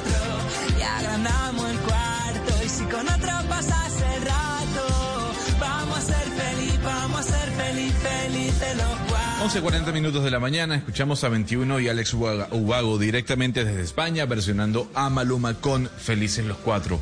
Señor Sebastián Nora, nos sigue llegando noticias y usted tiene una que tiene que ver con los taxistas. ¿Qué es lo que pasa ahora con el señor Hugo Espina? Sí, ya le cuento, Gonzalo, hay un audio muy interesante que le quiero eh, compartir a los oyentes, pero déjeme decirle, Gonzalo, que esta versión que usted acaba de poner es de lo peor que le he visto este año a usted. Porque usted generalmente es muy buen DJ, pero esto, uy, se, se, se- le, le quito varios puntos ahí. No, está bien, está bien. Yo respeto su opinión, Sebastián. Eh, la tomo en cuenta para futuras selecciones musicales. Eh, A Sebastián pero bueno, gusta más la pasemos- original, la de Maluma. Sí. Sí, sí. Usted sabe, Hugo Mario, que Sebastián eh, le mete el reggaetón, ¿no? Es como un tronco Sí, bailando, pero pero le mete el reggaetón. Bueno, entonces hay, hay opiniones que van en otra dirección, pero bueno, Gonzalo, no. Eh, lo hemos contado varias veces y ayer pues se publicó que ya sabemos que hay paro nacional de taxis el 3 de mayo en, en protesta pues al proyecto de ley 003 que cursa ahorita en el Congreso y que la semana pasada pues eh, eh, pasó su primera etapa. Vamos a ver en qué termina, si se aprueba o no. Pero fíjese, Gonzalo, nos llega un audio muy interesante. El señor Hugo Espina, que usted sabe es un gremialista de los más importantes de este sector, y un pasajero se monta, yo creo, me imagino, al taxi en el que él estaba manejando y él estaba hablando por radioteléfono con otro compañero, no sé si en otra ciudad o en Bogotá, y lo que hace este pasajero es grabar a Hugo Espina. Y esto es parte de la conversación que tiene Hugo Espina con uno de sus compañeros. Mire, señor Domínguez, yo estuve hablando con una delegación muy cercana a Álvaro Uribe. Álvaro Uribe están emputados porque yo le saqué el video en Medellín diciendo que, que estábamos emputados con ellos. ¿Sí? Esta semana le vamos a cantar uno aquí a nivel nacional para que lo, lo sienta, puta. Sí, pero venga, venga. Venga, porque es que yo que estoy, yo, ya que, que estamos nosotros armando ya. Estamos armando de que el 3 de mayo, ojo lo que le voy a decir, el 3 de mayo va a ser una coordinada nacional. Y del 3 de mayo, si no ha llegado ninguna solución por parte del Congreso, vamos a traer todos los taxis del país y los vamos a tirar en Bogotá. Nos bajamos de los carros y que se lleven esos hijueputas por donde les dé la gana. Los vamos a tirar en todo el país. Acá en Bogotá, regados por toda la ciudad, por las principales ciudades. Bueno, una conversación, Gonzalo, con palabras de alto calibre Pues. y, y lo que dice eh, el señor Hugo Espina, lo que él llama es, si no llega ninguna solución de parte del Congreso, es si no se archiva el proyecto, si en el segundo o tercer debate eh, no para o sigue adelante, si el 3 de mayo el proyecto sigue adelante, pues por ahora lo que vamos a tener el 3 de mayo es una catarata de taxis, de carros amarillos de otras ciudades en Bogotá. Pero yo le hago la pregunta, Sebastián. ¿Usted llamó al señor Ospina para hablar sobre esta declaración? ¿Tuvo algún tipo de respuesta por parte del señor Hugo Ospina? Hablamos- Para confirmar primero que el 3 de mayo va a ser el gran paro, ¿no? Sí, pues a- ayer lo anunciaron en, y ha salido videos de él, eh, ya es una realidad el 3 de mayo. Yo le había contado a usted que iba a ser el 21 de abril, digamos que no fue el 21 de abril, eso es lo que me habían contado que estaban pensando, pero si hablamos con la Secretaría de Movilidad de Bogotá, pues yo les pregunté, tenemos este audio, tenemos esta información, ¿ustedes qué piensan al respecto? Y me dicen, no, Sebastián, pues eh, existe el derecho a la protesta, ellos tienen todo el derecho a manifestarse, y yo le dije, pero si llegan a tener, digamos, a provocar vías de hecho, a, cosas que sobrepasen la ley, y me dijo, ya lo veremos, Sebastián, pero la realidad es que los taxis pueden manifestarse y pues es, es- hace parte de sus derechos políticos. Dura, dura esas declaraciones, eh, Sebastián, sobre todo por el tono, ¿no? O sea, tiramos esos hijueputas taxis y se acabó. Y así, duro, duro, Sí. duro. Pues, pues, imagínese Pero Bogotá. no tiene que repetir, ser tan textual. No, pero, pero es que no, es que hay que dejarlo eh, marcado, ¿no? Porque hay formas. Diga- digamos, Los fondos ah, yo- eh, yo no había visto- importan, pero las formas también. No sé si mis compañeros, Hugo Mario en Cali, Oscar en Barranquilla, Ana Cristina en Medellín, habían visto. Yo no ese método de paro taxista que es dejar el taxi tirado, pararse y dejarlo ahí. Yo, yo en Bogotá no lo he visto, no sé. Pero, el tono, el tono, eh, Sebastián, el tono con el que habla el señor Ospina sí es intimidante, pues, o sea, es un tema, un tono muy agresivo. Obviamente que eh, es una comunicación de, él, pues, en ese sentido, pero, pero de todas maneras no es la primera vez, Sebastián, usted que le ha hecho seguimiento a este tema, que escuchamos al señor Ospina en esta, eh, hablando de esta, eh, de esta manera, ¿no? En, en estos términos. Eh, tiene por costumbre intimidar y amenazar. Y me parece que no es así como uno puede lograr entendimiento eh, en circunstancias y, en, y en- en- en temas tan, tan álgidos y tan delicados como este tema del transporte y todo lo que se está tramitando tanto en el Congreso como en otras instancias. Pero sí, yo pienso igual que, que- que lo que dice Gonzalo, esa fue la palabra que utilizó y bueno, es castiza y la, hizo, la, la- lo dijo, la dijo él. El señor Ospina Oscar suele ser desparpajado, por no decir vulgar a veces, eh, cuando se trata de convocar a, a movilizaciones y a protestas en Bogotá. Lo que yo no sé es qué tan influyente es Ospina. Es que yo, yo cada que voy a Bogotá hablo con los taxistas cuando lo recogen a uno en el aeropuerto o en algún hotel y todos desconocen la autoridad de Ospina en el gremio. Entonces Pero, sería importante Hugo saber Mario. si Ospina realmente influye, si incide sobre el comportamiento de los demás taxistas. Pues Hugo Mario, yo creo que precisamente él es el primero interesado en que se filtren estos audios, porque eso es lo que le da a él una visibilidad. En la medida en que él permite que estos audios, que estos audios se filtren y que sea y que sea a través de esto que es supuestamente secreto entre dos personas o, o entre un grupo de personas se filtre, precisamente lo beneficias a él y así es como él eh, se da visibilidad y como él trata de tener un lugar dentro del discurso de lo público. Y, y, mira las alusiones, las distintas alusiones que hace, es que es muy preciso, no es algo que hace a la brava, sino que fíjese que es muy preciso lo que hace él, los distintos lugares que tienen en el, en el pedacito de audio que dice, a quienes menciona, eh, las palabras con que lo hace. Entonces yo creo que no es algo eh, accidental esta Uribe. filtra- es- sí, claro, no es accidental esta filtración, no es accidental esta filtración y la manera y la manera en que en que se refiere o que hace la invitación a ese paro. 11.47 minutos de la mañana. Vamos a hacer una pausa y ya regresamos porque nos vamos para Medellín. Apenas sale el sol y tú te vas corriendo. Sé que...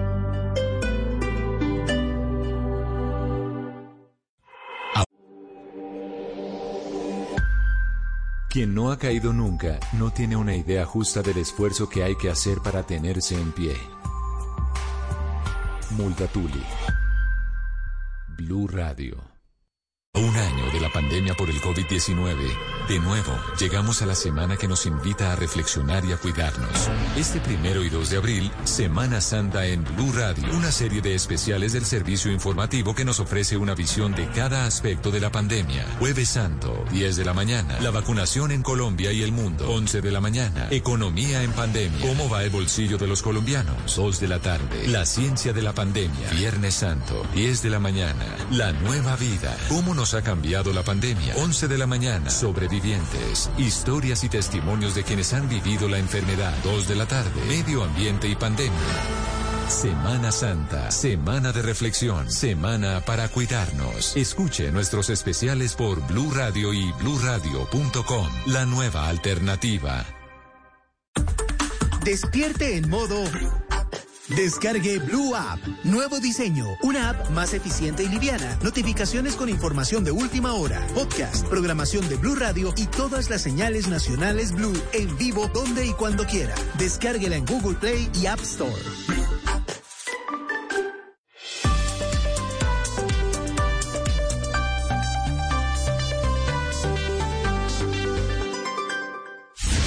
Colombia está al aire.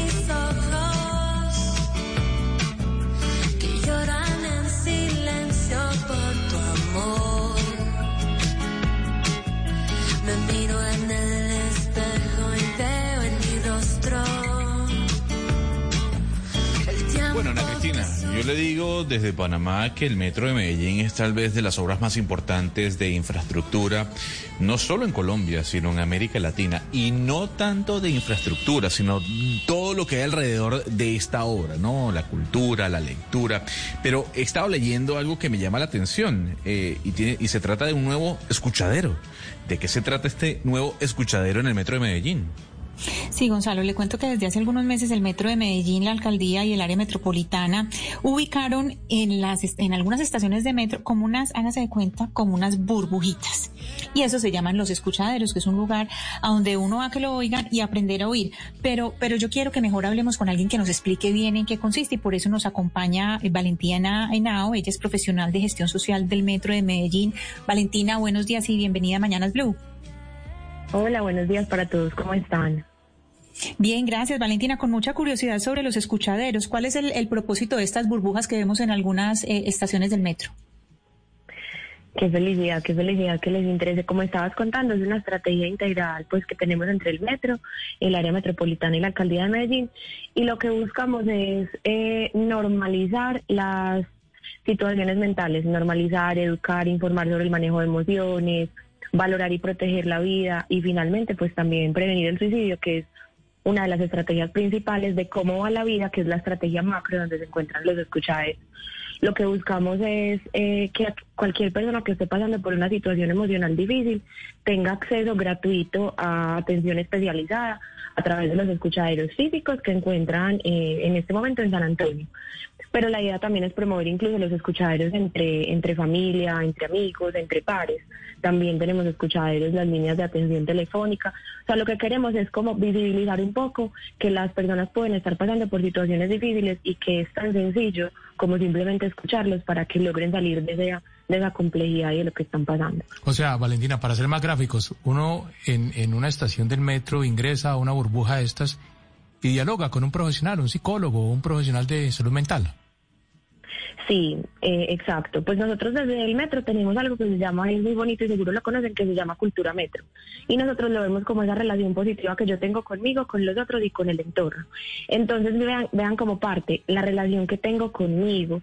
Entonces entendiendo eso, eh, dispusimos de estos espacios y efectivamente, o sea, si alguien está eh, triste, preocupado, lo que sea, se acerca, puede acceder a hablar con un psicólogo, son psicólogos completamente preparados que pone la alcaldía de Medellín. E incluso pues también es algo muy lindo porque tenemos psicólogos con competencia en lengua de señas. Entonces es como un servicio incluyente. Sí, Valentina, hay una, digamos, un punto fundamental que, que, entiendo de los escuchaderos y es el tiempo, porque a uno siempre le dicen, ay, ¿me puedes escuchar? Yo te digo una cosa y uno dice, sí, eh, te doy cinco minutos.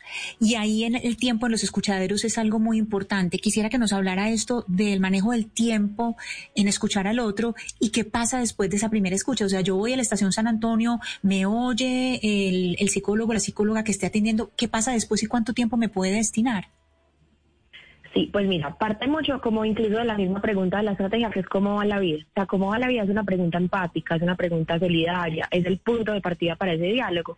Entonces, y diálogo de lo que sea, claro, de temas de salud mental y de otros. Pero el tiempo, como tú dices, pues no puede ser eh, lo más apresurado porque cada situación es diferente. Incluso hay algunas personas que van ya al borde de lo que la alcaldía de Medellín llama código dorado, pues la activación de código dorado, que ya son situaciones completamente graves entonces no tenemos un tiempo límite, pero si hay unos, pues si hay unos estándares, porque atendemos no con citas, sino el que lo necesite, el que vaya llegando por orden de llegada. Entonces es un espacio abierto donde no se juzga, donde eh, no hay afán, en realidad no, no hay afán, o sea, y pueden ir cuantas veces quieran de manera gratuita. Muchos de nuestros usuarios repiten incluso, van a la consulta y es muy bonito porque no solamente van a consulta, sino que más adelante van y les llevan un, regalito a la psicóloga, al psicólogo que les atendió. Digamos que se forma un relacionamiento y una, eh, pues una, una, ¿cómo se dice? Como que nos, nos importa la vida del otro, nos importa qué está pasando y cómo están nuestros usuarios mientras están viajando en el sistema metro. Incluso esto ya se está irradiando a la ciudad. Valentina, eh, le pregunto un poco sobre cifras. ¿Ustedes cuántas personas, entiendo que esto funciona desde octubre, cuántas personas han atendido? Eh, de esas personas, ¿ustedes tienen eh, más o menos registro de cuántas continúan? Es decir, ¿cuántas continúan con lo que podríamos llamar ese diálogo o ese tratamiento, si fuera la, forma correcta de llamarlo? ¿Y cuánto cuesta este programa? ¿Qué costo tiene para, para la ciudad y pues para el sistema metro y el área metropolitana? Bueno, sí, en cifras te cuento que eh, efectivamente empezamos en septiembre, que fue el 11 de septiembre que se celebra el Día de la Prevención del Suicidio. Entonces ahí lanzamos toda la estrategia que tiene muchas más actividades y acciones para eh, valorar la vida, que es el objetivo principal de, de cómo va la vida, valorar la vida, educar sobre emociones y normalizar los trastornos mentales. Y en el, en el objetivo de acercar la atención especializada, entonces están los escuchaderos y hemos estado en varias estaciones. Entonces hemos estado en San Antonio, en Popular, en San Javier, en Parque de Río, o sea, hemos recorrido la ciudad, incluso con Compama recorrimos la ciudad región pues, eh, yendo a estaciones por fuera de Medellín. En atenciones, hoy tenemos 1.823 atenciones. De estos, bueno, pues como les cuento, muchos son eh, repitentes. Las estaciones donde más personas eh, vuelven a usar el servicio eh, han sido San Antonio, Popular y La Aurora, que justo les cuento que vamos a tener próximamente, eh, esperamos que la semana de Pascua, eh, nuevamente escuchaderos en estas dos estaciones que son cables para acercar un poco esta atención también a lugares más eh, lejanos, digamos, del centro de Medellín. Mm, entonces, sí, han sido 1.823 atenciones, es gratuita, mm, no solamente es un tema como psicológico, lo que queremos obviamente es es, psicológico y es, y es como esta atención, pero también es un tema familiar, incluso van familias, van parejas, van mamás con sus hijos. Digamos que la, la finalidad es que acá la gente vaya y hable de lo que necesite, pues que sientan que hay un espacio cercano donde no va a haber pues como ningún prejuicio. Valentina, ¿y yo puedo ir las veces que quiera? O sea, para que quede claro, si una persona quiere repetir las veces que desee, lo puede hacer. Sí, las veces que lo necesite, las veces que sienta que lo necesite y puede ir cualquier persona de cualquier edad, de cualquier condición, como les cuento incluso eh, una persona, una persona sorda puede ir y también va a encontrar una psicóloga pues que le preste como la atención especializada, cercana, humana, pues un tema de empatía, un tema de queremos la verdad queremos que la gente esté bien, esa es la finalidad. Pues Valentina, felicitaciones por esta gran idea. Valentina Henao, profesional una de gestión social del Metro de Medellín. Gracias por acompañarnos en Blue Radio y de verdad que aplaudimos ese tipo de gestión que están haciendo dentro del Metro de Medellín. Muchísimas gracias por sus minutos. Bueno, gracias a ustedes de verdad y bienvenidos todos a que vayan al escuchadero y Eh, la alcaldía de Medellín incluso los va a poner en otros eh, espacios de ciudad, así que la idea es que todos reconozcamos que es posible que pasemos por situaciones complejas, no nos dé pena pedir ayuda y también el llamado de cómo va la vida, la estrategia es, si conoces a alguien que está pasando por una situación difícil, llámalo y escúchalo. Acá la idea es que sea un tema de solidaridad. Gran noticia mm, desde Medellín. Vamos a hacer una pausa y luego nos conectamos con las noticias de Colombia y del mundo. Sé humilde para admitir tus errores, inteligente para aprender de ellos y maduro para corregirlos. Blue Radio. Eres un romántico empedernido. Sabes que por amor haces lo que sea. Incluso cocinar las más ricas pastas. Y traer a tu casa una de las ciudades más románticas del mundo. Donde Romeo y Julieta se amaron por siempre. Sin duda, eres un campeón. Una de las capitales mundiales de la ópera. Para ti, nada es imposible. Apuesto a que eso no se lo esperaba. Pastas Verona. Si sabes de amor, sabes de pasta. Trabajamos pensando en usted. En Claro Empresas creemos en tu capacidad para reactivar tu pyme. Por eso creamos soluciones tecnológicas para conectarla con más clientes. Adquiere planes móviles desde 16 gigas con minutos ilimitados y apps sin límite de consumo. Y disfruta de la red con mayor cobertura del país. Llama ahora al numeral 400 o al 018 180456. La piedra. El distraído tropezó con ella. El violento la utilizó como proyectil. El emprendedor construyó con ella. El campesino cansado la utilizó como asiento. Para los niños fue un juguete. David mató a Goliat y Miguel Ángel le sacó la más bella escultura. En todos los casos, la diferencia no estuvo en la piedra, sino en el hombre. No existe piedra en tu camino que no puedas aprovechar para tu propio crecimiento. Blue Radio. A esta hora, Interrapidísimo entrega lo mejor de ti. En Blue Radio son las 12 del día en punto. Nos sentimos orgullosos de seguir entregando lo mejor de Colombia, su progreso. Viajamos por Colombia,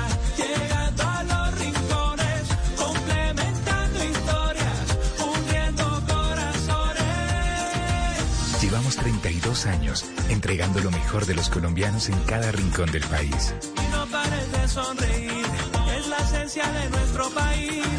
Inter, rapidísimo, entregamos lo mejor de ti.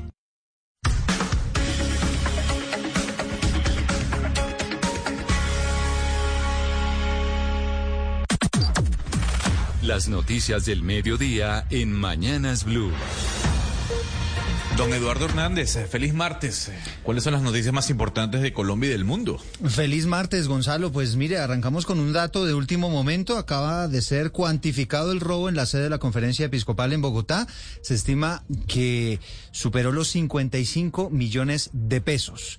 Lo que se robaron, recuerde usted, a bordo de cuatro vehículos, aproximadamente 10 hombres que se metieron en la sede de la conferencia episcopal, que es la sede principal de la Iglesia Católica en Colombia. Y atención porque no baja la tensión en la frontera. En el municipio de Arauquita se están escuchando a esta hora explosiones en el lado venezolano. La situación tiene obviamente atemorizadas a las familias desplazadas y a la comunidad de ese municipio. Allí se encuentra la enviada especial Mayren González. ¿Qué pasa hasta ahora? Pues hay mucha preocupación, hay mucho miedo porque siguen escuchándose estas fuertes detonaciones aquí en el lado de la frontera, lo que serían en medio de estos ataques, estas alteraciones del orden público allí en el vecino sector de La Victoria. Literalmente se podría decir que se ha escuchado, se ha sentido como si temblara en la población aquí del municipio de Arauquita. Desde las 11 y 20 de la mañana más o menos se han escuchado seguidas explosiones muy fuertes de lo que podría ser un hecho que agrave aún más esta situación que se vive aquí con el desplazamiento masivo de las familias que han huido precisamente por esta violencia. Y a las 12 del día, dos minutos, les contamos que el Papa Francisco se pronunció a propósito del fenómeno del desplazamiento. Está pidiendo acciones globales para enfrentar esta problemática en todo el planeta. Xiomara Rojas. El Papa Francisco advirtió que al igual que la crisis del COVID-19, el número enorme y cada vez mayor de personas desplazadas a causa de la crisis climática se está convirtiendo rápidamente en una gran emergencia de nuestra época. Para el Papa muchos están siendo devorados en condiciones que son imposibles para la supervivencia, obligados a abandonar campos y costas, casas y aldeas. Y lamentó que la mayoría termina viviendo en barrios marginales peligrosamente hacinados o en asentamientos improvisados, esperando su destino.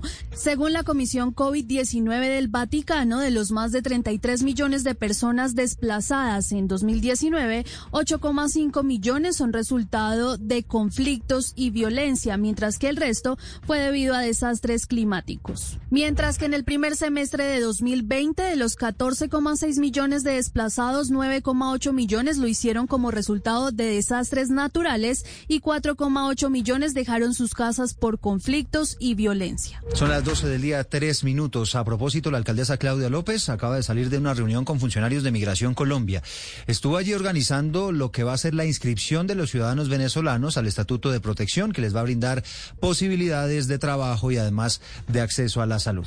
¿Cuáles fueron las conclusiones de esa reunión, José David? Hola Eduardo de Oyentes. Hoy en reunión con el director de Migración Colombia, Juan Francisco Espinosa, la alcaldesa Claudia López puso a disposición del Gobierno Nacional todo el apoyo que necesita la ciudad para lograr rápido la posible regularización de 350 mil venezolanos que viven actualmente en Bogotá, según cifras del distrito. Dice la alcaldesa Claudia López que hay más de 50 mil niños venezolanos que reciben educación en jardines y colegios de la ciudad y reciben también atención en salud. La idea inicial es poner en disposición más de 70 puntos de atención a partir, Eduardo y oyentes, del mes de mayo para que arranque esta etapa de registro y así consolidar todo este estatuto temporal de protección a ciudadanos venezolanos. Y a las 12, cuatro minutos, oiga, José David, estoy viendo por acá que atacaron con huevos la alcaldía de Soacha. Sí, señor, hace pocos minutos nos acaban de reportar, de hecho, que fue atacada la sede de la alcaldía municipal de Soacha. En estos momentos, pues los habitantes de este municipio están protestando, recordemos, por el tema predial no están de acuerdo con estas tarifas y están protestando allí frente a la alcaldía. Se lanzaron algunos huevos, nos dicen los testigos, y en estos momentos continúan las personas en ese punto. Ahora son las 12 del día, cuatro minutos. Otra información de último minuto relacionada con el asalto a la conferencia episcopal. El director de la policía, el general Jorge Luis Vargas, acaba de anunciar una recompensa de hasta 20 millones de pesos para encontrar a los responsables. Los maestros en Bogotá están denunciando que se están formando aglomeraciones en las filas de vacunación, a pesar de que los citan a una hora puntual, dicen ellos que la espera es bastante larga. Mariana Castro. Sí, Eduardo y oyentes, muy buenas tardes. Pues las denuncias que, que, hacen es que el Servicio de Salud del Magisterio está citando, como usted ya lo dijo, a las personas mayores de 70 años a una misma hora y los están poniendo a hacer filas muy largas que no deberían estar haciendo, pues porque... La vida es muy simple, pero nos empeñamos en hacerla difícil. Confucio. Blue Radio. Se supone que por ese motivo les dieron una cita y una hora específica. Al respecto, el presidente de la Asociación Distrital de Educadores, William Agudelo.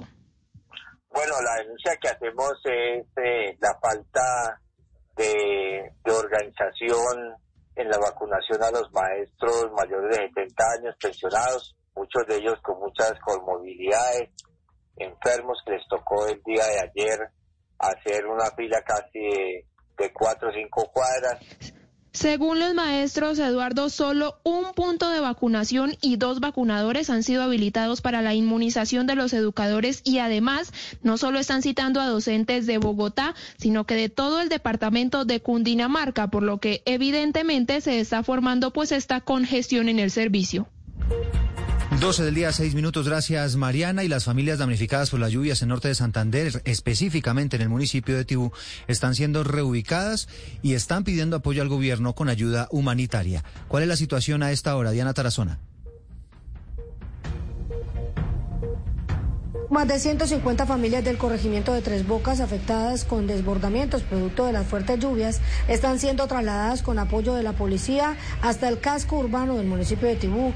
Reclaman más apoyo pues señalan que perdieron sus enseres y además necesitan ayuda con atención en salud. Queremos nuevamente hacerle un llamado de atención al gobierno nacional porque ya tenemos cuatro días con esta emergencia de la ola invernal.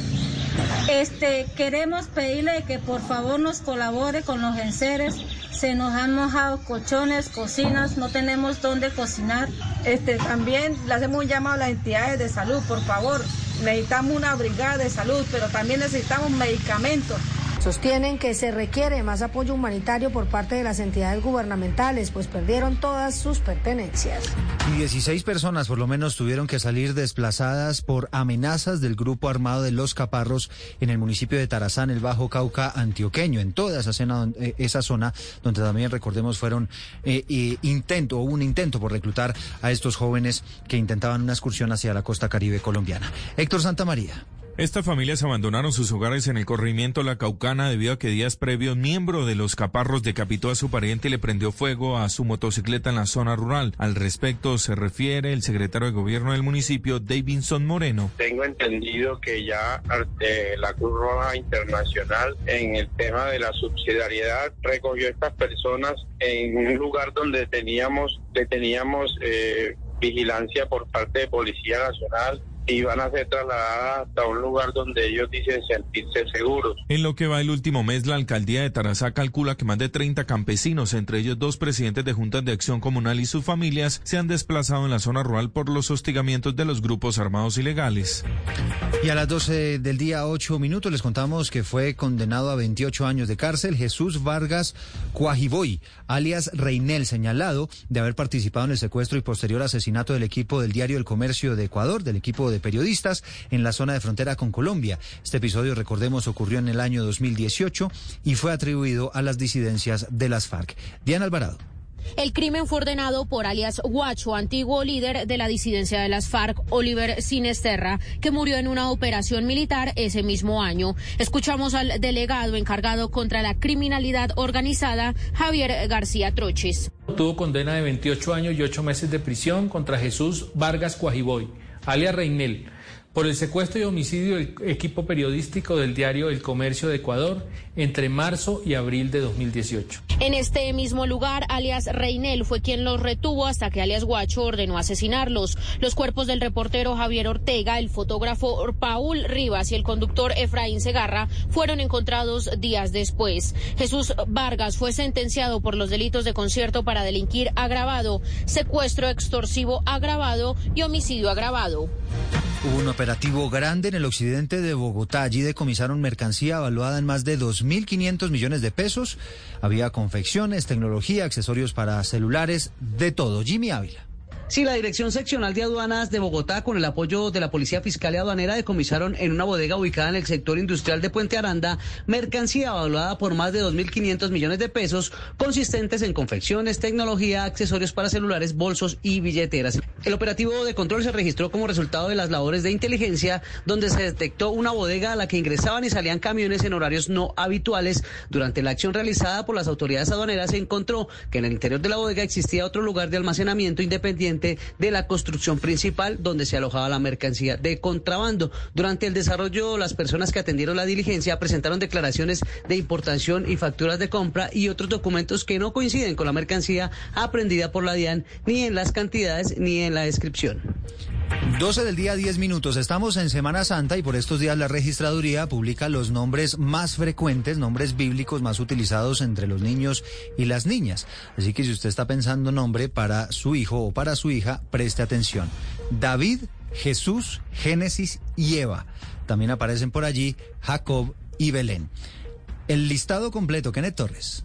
La Registraduría Nacional del Estado Civil realizó un estudio de los nombres bíblicos más comunes a propósito de la Semana Santa a la hora del registro de los niños recién nacidos desde el 2016. En el caso de los hombres, el más común fue David con 34.280 radicados, según dijo Carlos Alberto Monsalve, director nacional de Registro Civil. Por otro lado, Esther con 8.320 casos. Asimismo, en un segundo nivel, encontramos el nombre de Jesús con 9.320 casos y Ruth con 7.322. En el caso de las mujeres recién nacidas, el más popular fue Eva con 13.970 inscripciones, seguido de Génesis con 3.580. Los nombres bíblicos menos utilizados en las mujeres fueron Dálida con 579 registros y Magdalena que reportó 417 inscripciones. Otros nombres utilizados a la hora de inscribir a sus hijos son Jacob y Belén, convirtiéndose en una opción para los nuevos padres al momento de registrarlos. Y a las 12 del día, 12 minutos, vamos a Cartagena y noticia importante. Se está ofreciendo una recompensa millonaria para quien dé información del paradero de dos niñas de 15 años que están desaparecidas desde hace varios días allí en la capital de Bolívar. Eduardo Puello.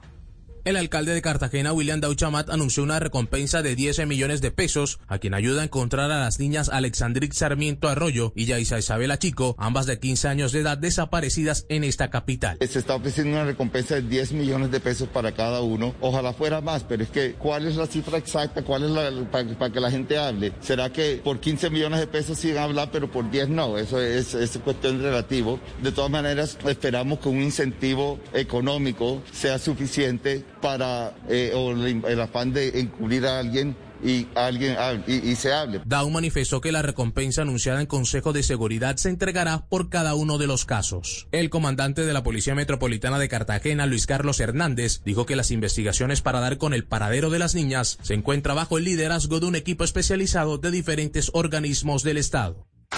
La noticia internacional. Y a las 12 del día, 13 minutos, les contamos que el futbolista francés Karim Benzema va a tener que enfrentar el próximo 20 de octubre un juicio por supuestamente haber sido cómplice en el famoso caso de chantaje contra el futbolista Mathieu Balbuena, su compañero en la selección francesa. Recordemos un video íntimo de este futbolista que generó todo tipo de extorsiones. Mateo Piñeros.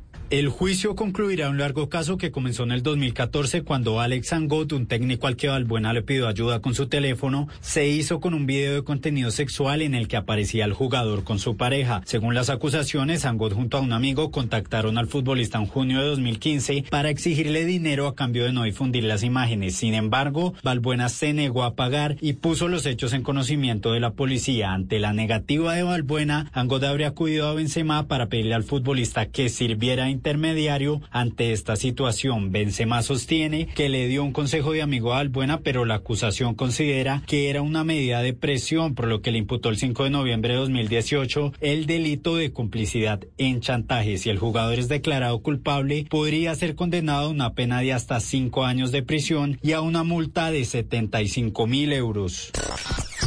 La noticia deportiva. La noticia deportiva hasta ahora por segundo día y entrenamiento consecutivo. No se presentó entrenamiento de millonarios el experimentado jugador Freddy Guarín, quien continúa fuera de la ciudad arreglando algunos problemas personales. Por el momento no hay nada oficial entre las partes para una posible renuncia del jugador. En la parte deportiva del equipo embajador viaja a las 4 de la tarde a Cali para jugar mañana ante el América por la fecha número 16 de la Liga Colombiana. Eso sí, no tendrá ni a David McAllister Silva ni a Fernando Uribe, que continúan recuperándose de sus lesiones y veremos si están el próximo sábado en el Campín ante el Deportes Tolima. El mundo es pequeño, pero pasan muchas cosas y cada día hay más. Enterarse de todo es cada día más difícil. Se necesita una nueva alternativa, una muy grande. Radio, la nueva alternativa. 89.9 FM en Bogotá y bluradio.com.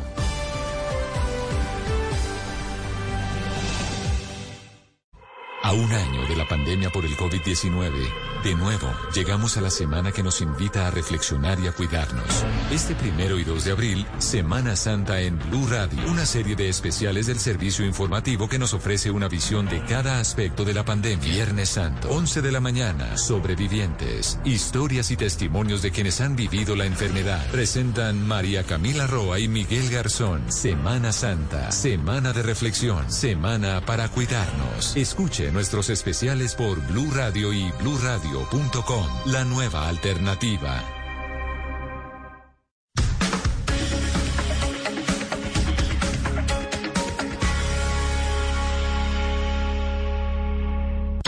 Una señal que se enlaza.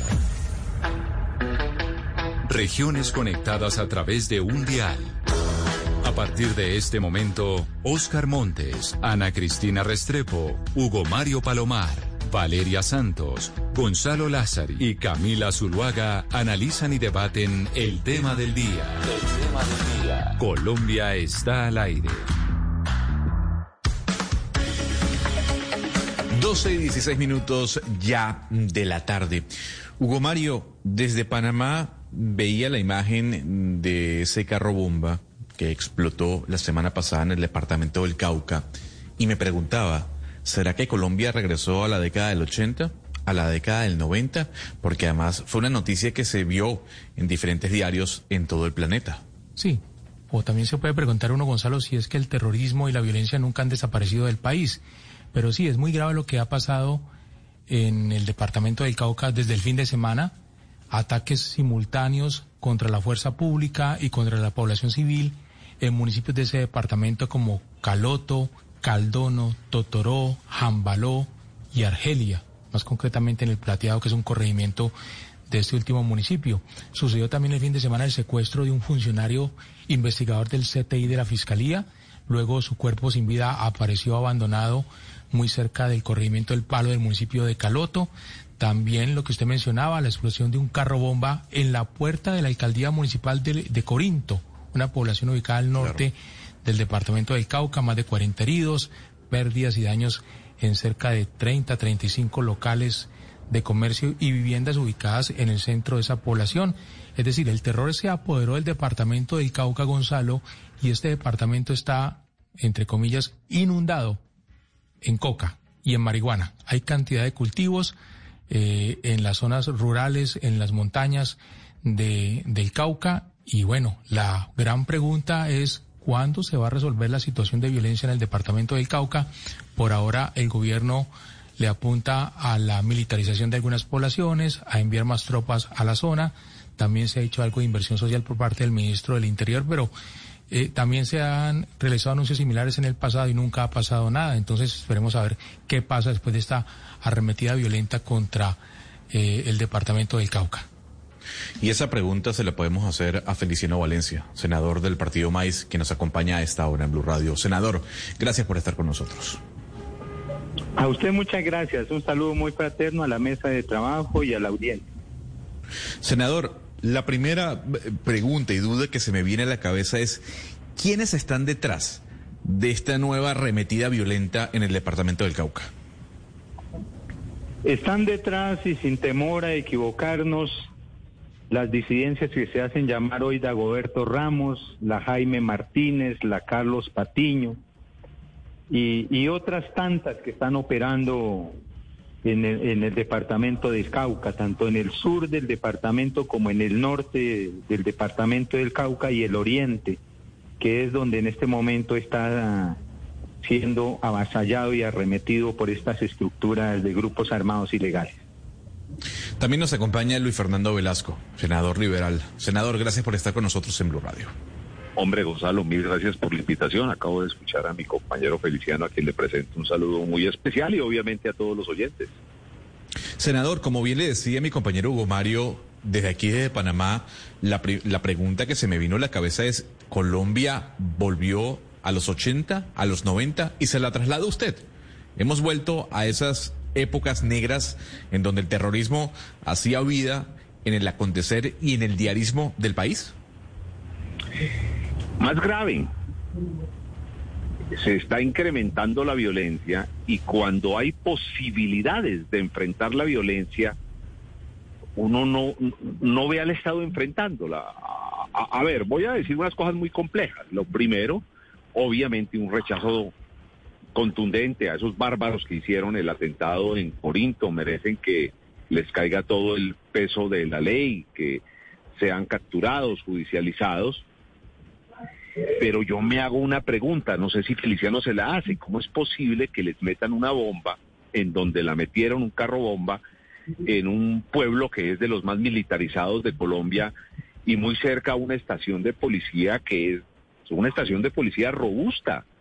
Yo, creo que ahí hay un problema de inteligencia muy complejo y no lo, no lo digo con ánimo de molestar a nadie, sino para, para que se revisen qué es lo que está pasando, pero además, ¿cómo es posible que esa guerra de Corinto, esa guerra del norte del Cauca, sea una guerra que el Estado podría enfrentar de otras maneras, no solo con inteligencia y con fuerza militar, que obviamente hay que enfrentarla así, sino también quitándole cultivadores y brazos a, la guerra. A ver, si, usted me permite, algún contexto rápido de lo que yo creo que está pasando. Mire, eh, esas economías mafiosas son economías que funcionan en la medida que haya monopolio. Entonces hay una lucha por el monopolio de los cultivos ilícitos, de su transporte, de su transformación, de sus mercados. Y en esa lucha no es la lógica capitalista de que entra el traqueto y, ofrece algo por la compra y luego viene otro y ofrece un poquito más y así se va quedando con el monopolio. No, aquí el monopolio es de la violencia. El que tiene un terreno a punta de sangre y bala se hace al control del monopolio. ¿Cómo puede usted enfrentar el monopolio? Primero, ahí tiene unas herramientas, por favor. En Corinto, la gente ha querido entrar en los cultivos de marihuana medicinal y no han podido porque no le han definido a las cooperativas de cultivadores de esa marihuana los cupos, las licencias. Es increíble lo que ha pasado. La licencia, la legalización de lo que nosotros hicimos solo ha funcionado para Río Negro, Medellín y para otras zonas en donde hay gente que cuando va por la licencia tiene muy buenas relaciones, pero para los campesinos no, para los cultivadores no.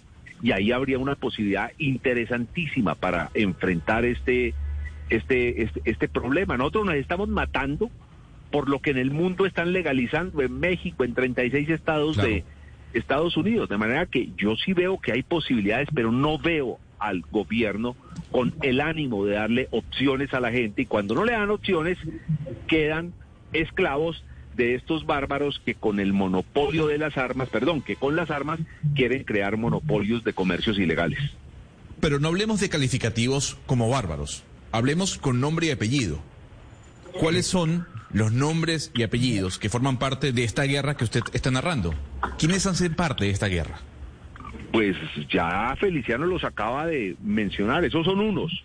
Otros, los que permiten la entrada de todos los precursores químicos y los que permiten, porque es que no solo es sacar marihuana y coca, es meter precursores químicos, es meter cemento, es meter gasolina, y, el gobierno nos tiene que decir por qué está entrando tan fácil todos esos precursores a esas zonas de cultivos ilícitos cuando Feliciano y yo conocemos que no son muchas las carreteras que se deben controlar para evitar la entrada de esos precursores. O sea, ahí, también hay una pregunta que yo quiero dejar planteada. De manera que, que esta guerra es multiforme, no, no, no crea que solo son las disidencias. Las disidencias para actuar tienen que tener unas complicidades inconfesables en este momento y que la inteligencia del Estado nos tiene que develar quiénes son. Senador Velasco, una de las conversaciones frecuentes que uno oye en torno eh, a este tipo de hechos y especialmente a lo que ha sucedido en el Cauca es que la gente dice, claro, esto obedece porque no se han implementado los acuerdos, no se han implementado bien los acuerdos y, y yo quisiera que usted nos diera su apreciación al respecto. ¿Es que no se han implementado bien o es que los acuerdos no tenían un diseño adecuado para poder prever que este tipo de situaciones se iban a dar? En los acuerdos había un elemento central y era el desarrollo rural. Ese es el problema estructural de la guerra en el Cauca y en muchos lugares de Colombia. Mientras no haya desarrollo rural, los campesinos, especialmente los colonos y las comunidades indígenas alejadas de los centros de consumo, quedan prisioneros por esos cultivos ilícitos, que es lo único que les puede dar un ingreso. Cuando se haga un desarrollo serio de los acuerdos, y en ese desarrollo serio de los acuerdos esté el tema del desarrollo rural, van a comenzar a cambiar las cosas. Yo, por ejemplo, valoro, o quiero decir, lo que ha hecho la Consejería de Estabilización, el doctor Emilio Archila, tratando de aprobar proyectos que lleven inversión social en los municipios PD. Pero ¿de qué nos sirve que la Consejería haga un esfuerzo grande si del Ministerio de Hacienda y de Planeación no le sueltan la plata a los proyectos aprobados. El año pasado se aprobaron 2.4 billones de pesos en proyectos. Han pasado tres meses. Esa es una estrategia de reactivación y uno no ve, uno no ve la decisión de Hacienda para ubicar esa plata y que eso que se ha anunciado, que lo trabajó la comunidad, deje de ser una expectativa y se convierte en una realidad. Senador Velasco, pero uno se pregunta estructuralmente qué es lo que, lo que ha fallado en el desarrollo rural en Cauca para que sea tan difícil. Es que este programa es la segunda, segunda o tercera vez que hablamos particularmente del Cauca. ¿Qué es lo que pasa en ese desarrollo rural, particularmente en ese departamento? Que no se hace, que se anuncia pero no se hace. Se habla de sustitución y no se hace. Hay, a ver, le voy a contar esta historia que es tristísima. Logramos agrupar 500 cultivadores de marihuana y los juntamos, y lo voy a dar con nombres propios, con biominerales. Una cooperativa se junta con una empresa muy importante canadiense para desarrollar un proyecto y pasar a estos cultivadores de cultivos ilícitos a marihuana medicinal y ojalá que se legalice con un proyecto que he presentado la marihuana también para uso alimentario, no solo en humanos, sino también en animales. Comienzan a trabajar hace cinco años, 500 afiliados. Llevan cinco años, no les ha salido la licencia, no les ha salido el cupo. Y como no les ha salido el cupo, ya no son 500, ya son 95, porque la gente se cansó, se cansó totalmente. Entienda, no hay voluntad política para hacer programas de sustitución. Sí, senador, pero ahorita está pasando algo muy importante y es esta mesa de negociación que está teniendo lugar, senador Feliciano Valencia, que usted debe conocer muy bien. No sé qué participación ha habido el, pauta, el Pacto Caucano por la Vida. Yo entiendo se está sentando las partes más importantes de la sociedad civil en el Cauca para darle una solución a esto, incluso una solución sin que participe el gobierno nacional. Y yo pregunté hoy, eh, senador Feliciano, en la gobernación, cuáles son los puntos más críticos para que se llegue a un acuerdo. Y hay un punto que siempre está en la discusión y es eh, eliminar eh, la idea de bloquear la vía panamericana como una manera de protesta. Eh, cuénteme en qué va este pacto, usted qué opina del pacto y si está de acuerdo en que aceptar en que se deje de bloquear la vía panamericana sea un punto para que salga adelante este pacto caucano. Ese fue un punto bastante sensible en el diálogo del pacto caucano por la paz con los empresarios porque contrario a que el sector privado mire que el problema del Cauca es la tremenda pobreza en la que estamos sumidos, mire que hay una desigualdad en la tenencia de la tierra buena, de la tierra que se puede sembrar, que se puede cultivar, que hay un gran desequilibrio en el manejo de los recursos le terminan echando la culpa a los bloqueos, a los paros, a las movilizaciones que tiene que hacer la gente para superar esos estados de pobreza. Bienvenido el pacto caucano, así lo dijo el movimiento indígena, pero la movilización y la protesta social no se puede poner en un ejercicio de negociación para que el pacto avance. Es un derecho y como tal claro, senador. seguir ejerciendo, pero pero vamos a avanzar en estos diálogos precisamente para que entre todos solucionemos ese problema de pobreza y el asunto de la tierra, que son asuntos bien sensibles. Claro, pero yo quería avanzar más en la profundización de la discusión de esta crisis humanitaria, de la matanza ahora, de la guerra que se está viendo. Se firmaron unos acuerdos de paz, es verdad, quedaron puntos muy interesantes, es verdad, pero el problema es que no se cumplen el Estado no tuvo en su cabeza, junto con los gobiernos, que apenas se desmovilizó la guerrilla de lo que fue las FARC, coparlo de manera contundente, pero de manera sostenida. Ellos creyeron que con irse la guerrilla el problema se los solucionó y tremendo error. Otro error que nosotros vemos es que sí hay militarización. Hay más de ocho mil efectivos militares en el departamento del Cauca y hacen patrullajes y hacen control.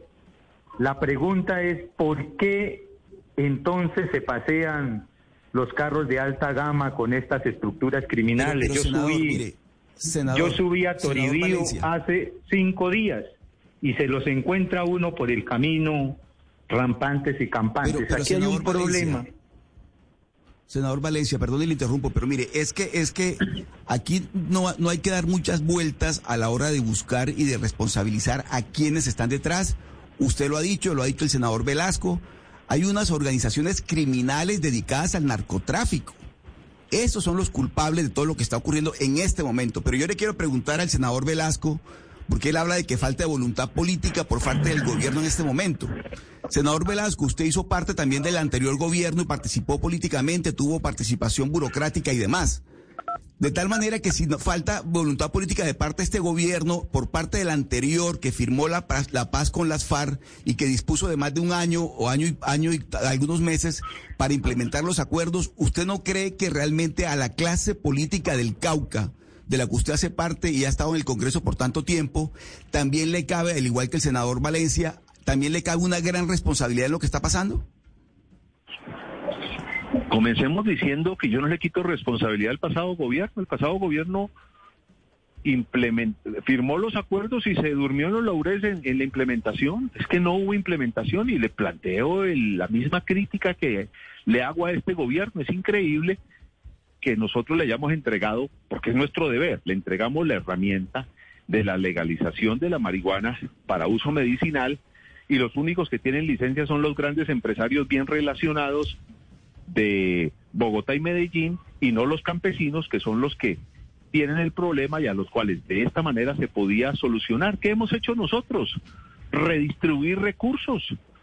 Nosotros hicimos un ejercicio muy interesante de redistribución de recursos. Yo fui el ponente de la reforma a las regalías y eso hizo que la plata llegara a las zonas.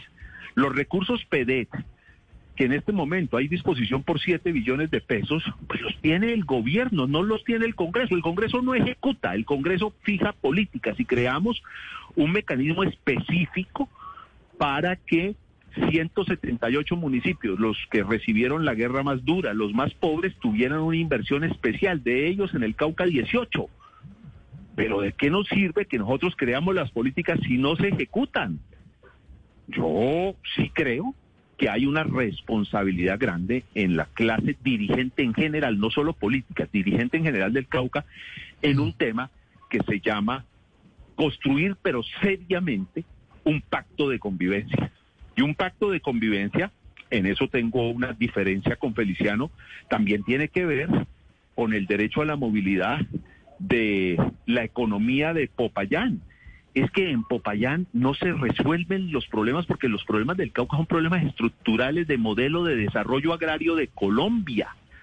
Entonces, cuando usted presiona al pequeño hotelero, presiona al pequeño productor de leche del sur del Cauca, del centro del Cauca, ellos no le van a resolver el problema. Yo sí creo que entre los caucanos vamos a tener que escucharnos más y tratar de construir. Yo no estoy en contra de la protesta social, pero creo que la protesta social, más que resolver problemas, está ahogando una economía de hombres pobres también, no solo de Popayán, sino del resto del departamento, particularmente del centro oriente y sur.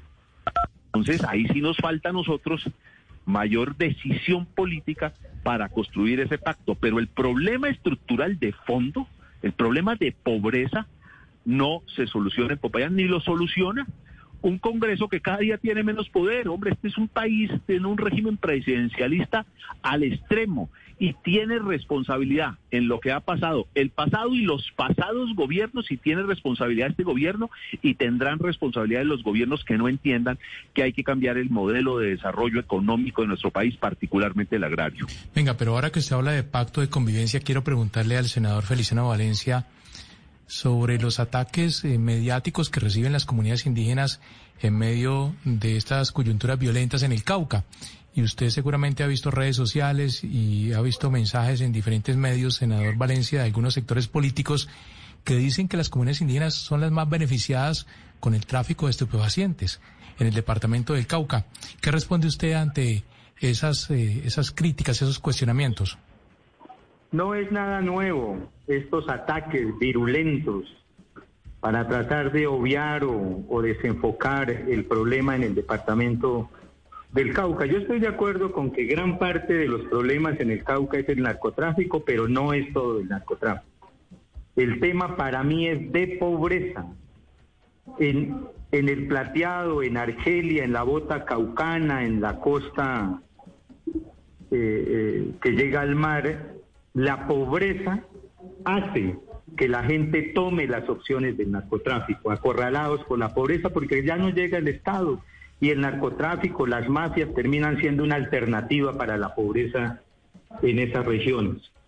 Por el otro lado, los ataques contra el movimiento indígena, contra mi persona, han sido letales en términos de cuestionar la autonomía indígena porque nos echan la culpa de que nosotros escondemos el narcotráfico, escondemos la guerrilla, escondemos las mafias. Nada más absurdo que eso cuando cuánto hemos luchado y puesto muertos las mismas disidencias, nos mataron a un comunero indígena por resistirnos, por los puestos de control que hacemos en las partes altas, por denunciar lo que está pasando.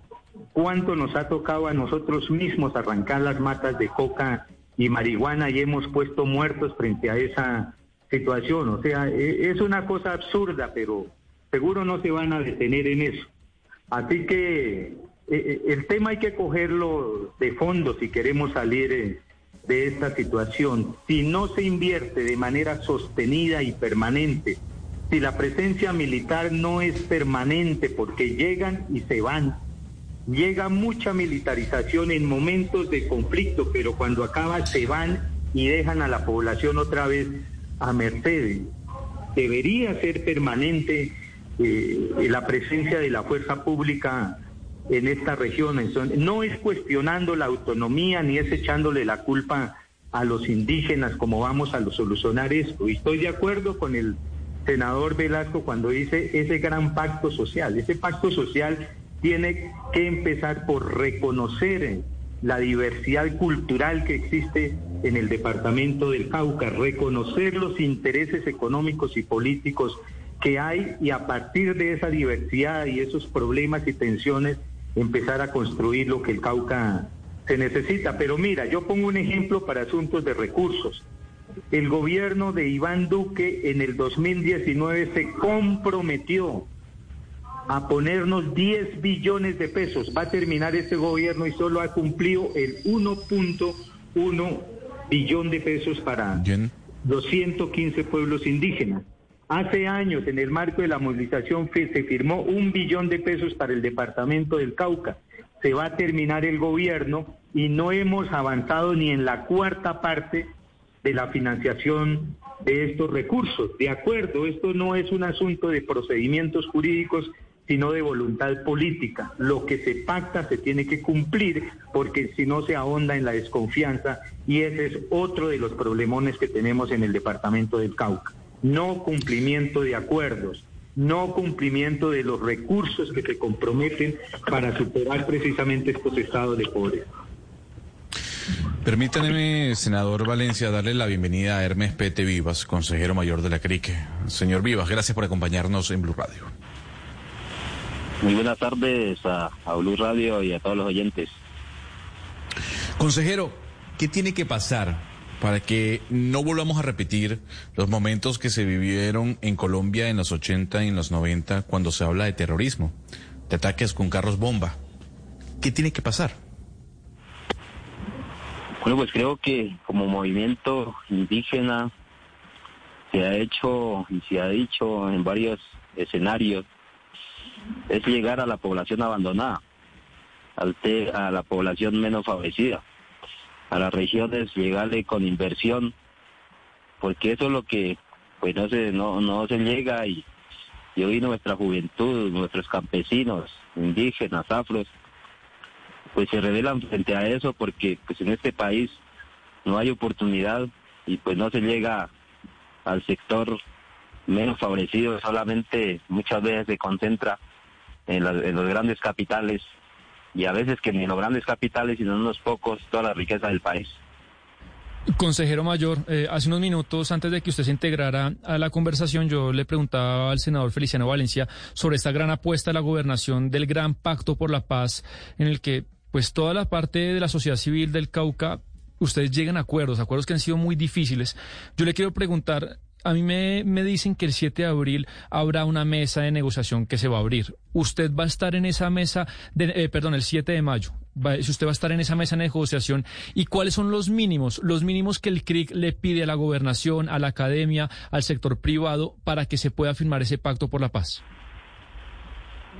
Bueno, pues creo que es una apuesta que lo ha venido haciendo el movimiento indígena en pos de encontrar una salida a esta situación y pues eh, como actores y, y movimiento que ha hecho eh, o se ha movido, ha hecho parte de este ejercicio, pues ahí estaremos para proponer, para juntarnos, porque hoy lo que nos está jodiendo en el país es que nos han tenido divididos, no nos permiten juntarnos y hacer una, una propuesta en este ejercicio y a eso le apostamos y ahí estaremos. claro, consejero mayor, pero hay unos mínimos y todas las partes tienen que ceder para que para llegar a un acuerdo, como como el proceso de paz del 2016 en el que las dos partes pues se dieron algunas pretensiones para un acuerdo final. Por ejemplo, le, pregunto también, se lo pregunté al senador Valencia el tema del bloqueo de la Panamericana como como método para alcanzar conquistas sociales. ¿Eso es algo innegociable para ustedes? ¿Ustedes jamás van a dejar de desistir eh, en ese tema para poder firmar un acuerdo? Es que eso no depende del movimiento indígena, eso depende del gobierno. Claramente el movimiento indígena le ha manifestado, si hay cumplimiento, seguramente pues no nos tocará usar estos métodos, pero es como acciones en el derecho que el movimiento indígena pues ha hecho cumplir. La constitución política y todas las promesas que a veces vienen y prometen y ni con la Panamericana cumple. Entonces, pues son situaciones que están en manos del mismo Estado, de mismo, del mismo gobierno local, regional y nacional, en donde si hay cumplimientos, pues no hay necesidad de ir a estos métodos, pero como no se cumple, ha sido la única forma en que el movimiento indígena en estos 50 años, con muertos, con sangre, pues ha logrado hacer que se cumpla.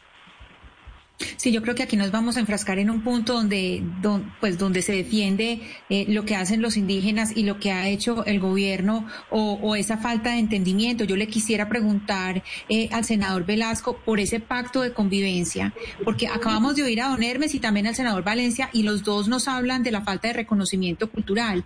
¿Qué tanto primaría en, en ese eh, pacto de convivencia más que el asunto político de reconocimiento cultural? Es que aquí hay un diálogo intercultural que parece, por lo que está estamos oyendo con los invitados que no se ha dado. Sí, yo creo que hemos fallado en eso. Es, que no lo hemos arrancado ni siquiera. Hay cosmovisiones distintas y tenemos que respetarlas. Y voy a poner un ejemplo sencillo. Algunos sectores eh, eh, de finqueros dicen, pero mire, estas comunidades indígenas tienen no sé qué tantas hectáreas y entonces, ¿para qué les van a dar más? Pero no le cuentan al país qué buenas de esas hectáreas son los páramos y en honor a la verdad, ahí hay un ejercicio de respeto al entorno, de respeto a las fábricas de agua y es importante que campesinos con conciencia ambiental e indígenas con conciencia ambiental estén allá. Eh, eh, la pregunta que yo me hago y es, ¿y la corresponsabilidad del resto del país con esta gente que está cuidando el agua? Así como hay regalías por petróleo que no es tan fundamental como el agua, no va siendo hora de que pensemos en unos programas para que quienes estén ubicados en esas zonas nos pero tengan algún reconocimiento. Sí, pero a, ver, tenemos problemas con la comunicación, Oscar.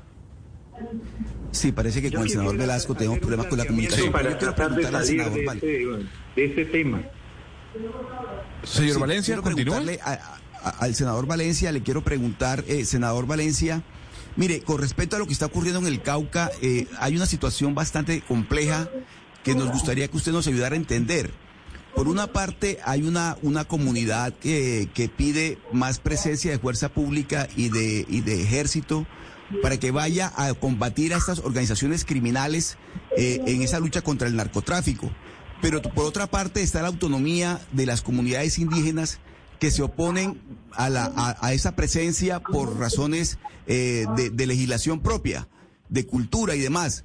¿Qué, ¿Cómo se le encuentra la salida, eh, senador Valencia, a esa situación? Porque hemos visto muchas veces cómo las comunidades indígenas eh, rechazan a los soldados, a los policías. ¿Cómo buscar, cómo encontrar una salida a esa situación, senador Valencia? Mira, primero le aclaro de que en los resguardos hay batallones del Ejército Nacional, hay puestos de policía y hay batallones de alta montaña. Allá está la fuerza pública.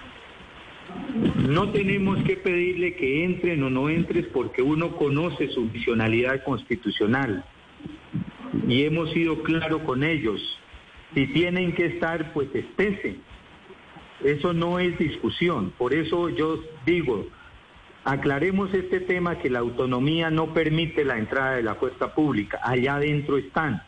Y de eso pueden dar fe los comandantes de esa, de esa región. Lo que nos disgusta o le disgusta a la gente es que combatan en medio de la población civil o que metan a la población civil en los asuntos de la guerra y eso no debe ser así por ley nacional y por ley internacional. Para superar este asunto, las autoridades indígenas han pedido un diálogo con la cúpula militar para aclarar esta situación, porque la fuerza pública ha cogido ese discurso para eh, ponernos en entredicho. Es que queremos ir, pero los indígenas no nos dejan. Eso no es así cuando ellos ya están allá adentro. Tres mil efectivos militares hay en el norte del departamento del Cauca. Retenes militares hay, hay patrullajes. Esto lo debe conocer la, la opinión pública, por eso queremos un diálogo en términos de ponernos de acuerdo para no caer en desinformación o en tensiones o en desconfianza que no nos conducen a, a nada bueno. Entonces, pero, venga, esas claridades se tienen que hacer, porque si no queda como que no permitimos la entrada de la fuerza pública o en momentos de conflicto la pedimos y después no la queremos. No, nosotros sabemos cuál es la misión de la fuerza pública y se tiene que hacer. Lo que no pueden es meternos en la guerra nosotros. Sí, pero, pero esa misión, eh, ¿para qué está sirviendo? O sea, ese despliegue militar, esas tropas que están concentradas en el Cauca, esos retenes, esos patrullajes, ¿para qué sirven si el control territorial parece tenerlo en algunos en algunos sectores del departamento la, la ilegalidad, las bandas delincuenciales y criminales dedicadas al narcotráfico? Eh, ¿Qué está haciendo el ejército entonces? Es la gran pregunta que yo siempre le he hecho a los mandos militares cuando estamos en los consejos de seguridad. Es imposible que tanto pie de fuerza militar, inteligencia militar, fuerza judicial, porque también está la Fiscalía, el CTI, no puedan controlar a estas estructuras criminales. Es que a nosotros no nos cabe en la cabeza que estando la fuerza militar en los resguardos esta gente se pasee en camionetas de alta gama, de día, de noche, bajen a Corinto, pongan una bomba, entren a Santander de Quilichao, métanle una, le meten un artefacto a la policía, hacen retenes en el palo, en, por donde está prácticamente los, los puestos de control del ejército también. Mm. Esa es la gran pregunta, ¿por qué el tráfico de armas en las montañas? ¿Por qué entran los precursores y vuelven a salir los alcaloides?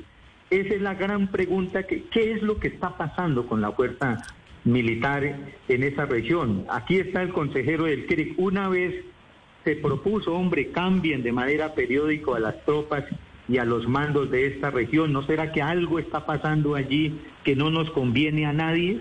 Pero esa pregunta que me hace usted es la misma pregunta que nos hacemos nosotros acá internamente. No, ¿y qué está pasando?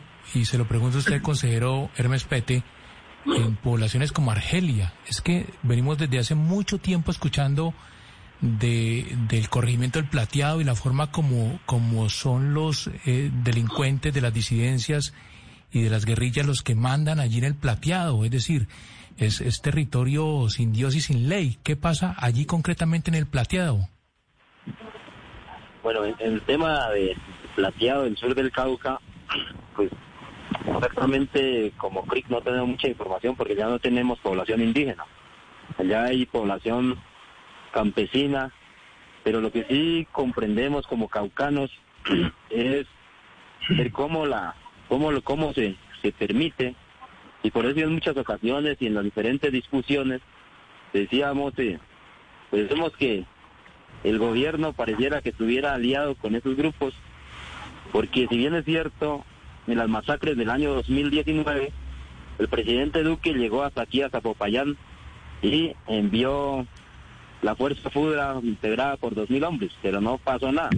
O sea, se militariza y se militariza el Cauca, y del sur del Cauca, pues me imagino que también lo militarizaron como lo hicieron con el norte del Cauca, pero información detallada del tema del sur del Cauca, pues no la tenemos en la actualidad.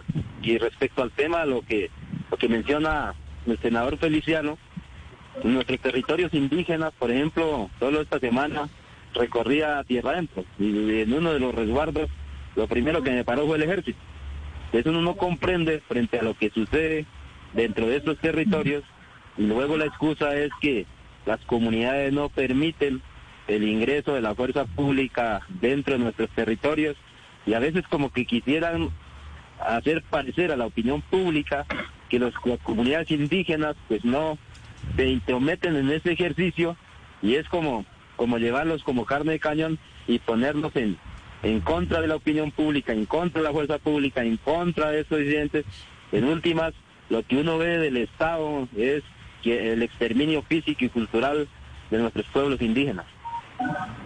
Senador Valencia, usted hablaba algo que me llamó la atención y tiene que ver con el poco accionar de las fuerzas militares. Usted mencionaba que sí, efectivamente, hay una gran cantidad de hombres de la fuerza militar, pero que no pasa absolutamente nada. ¿Usted puede asegurar que hay complacencia por parte de las fuerzas militares con los grupos armados? Lo que voy a decir me podrá traer problemas y seguramente dificultades, pero en medio de tanto narcotráfico, en medio de minería ilegal, en medio de una delincuencia creciente y rampante, en medio de tanto movimiento de dinero en la región. Yo entré a Argelia, al cañón del Micay, y uno ve ahí en terreno lo que pasa. El control lo tienen los grupos armados ilegales. Ellos determinan qué hace y qué no hace la población allá adentro, pero también hay ejército nacional allá adentro. Combaten prácticamente los combates esta semana fueron ahí en el área urbana, pero ahí mismo hay fuerza militar. Uno no entiende esta situación y por eso sí ya uno va siendo mal pensado y parece que hubiera una connivencia, parece que dejaran que las cosas pasen. Eh, es que es imposible, esto es inaudito. A eso, voy, senador. a eso voy. pensar eh, frente a la presencia y el actuar de la fuerza pública. Déjeme creer, déjeme decirle que ya todo el mundo está rumorando esto, uno escucha rumores aquí, escucha rumores allá. Eh, ¿Qué será que pasa? La gente huyendo de la guerra, pero es que pasan por los retenes del ejército. Uno no entiende realmente y esto ya abre una enorme sospecha respecto a lo que está sucediendo en el departamento. A eso, a eso voy, senador Valencia, y es lo siguiente, de, de este comportamiento que usted ya nos ha estado eh, comentando, que hemos estado comentando en esta entrevista, ¿ha habido destituciones? ¿Ha habido algún tipo de, de sanción a, eh, a, las autoridades que están eh, haciendo esos patrullajes o que están, usted ha sabido de algún tipo de, de, de acción que, que sea una sanción a estos, a estos descuidos o posiblemente a la connivencia de la que usted habla? Hasta ahorita que yo conozca, no. E, es difícil, créame que es difícil probar que exista este ejercicio de connivencia por el contexto. Pero es que es muy diciente todo lo que está pasando. Realmente déjenme decirle, cualquier ciudadano que uno se lo encuentra por el camino o en los mercados, en los pueblos, nos comenta esto. ¿Qué será lo que pasa? Uno no, no entiende. Cuando la gente se va, merca y sube para las montañas, hay retenes del ejército, pero más arriba retenes de la guerrilla, lo mismo cuando bajan. La gente baja y está matando prácticamente en, en las cabeceras municipales.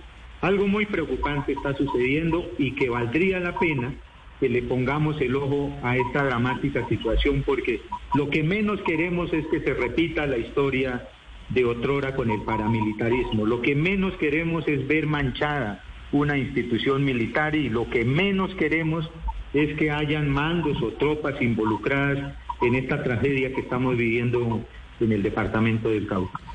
Y senador Velasco, en este tema, pues el narcotráfico es una cuestión transversal a muchos de los problemas del Cauca, hoy y, hace décadas.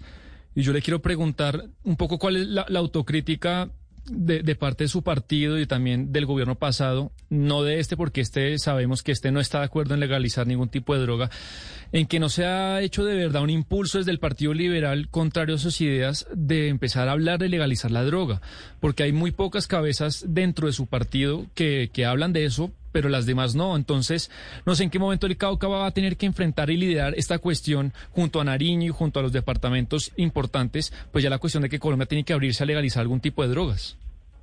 Lo estamos haciendo. Yo soy el ponente en comisión primera de un proyecto eh, que ya fue aprobado en comisión primera en donde regularizamos el uso de la marihuana recreacional.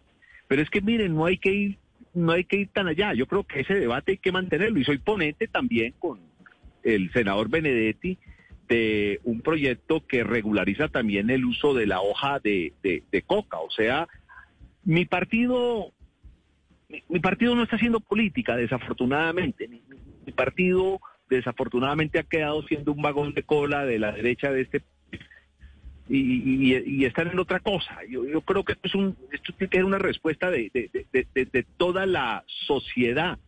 Yo cuando escuchaba lo del bombazo en Corinto y hablaba con la alcaldesa, porque hablé casi que de inmediato, me contaba de los heridos, de ese dolor de esa mujer por lo que estaba pasando, yo decía, yo no puedo creer que nos estemos matando por lo que en otros lugares del mundo se ha convertido en fuentes gigantescas de financiamiento fiscal para la salud.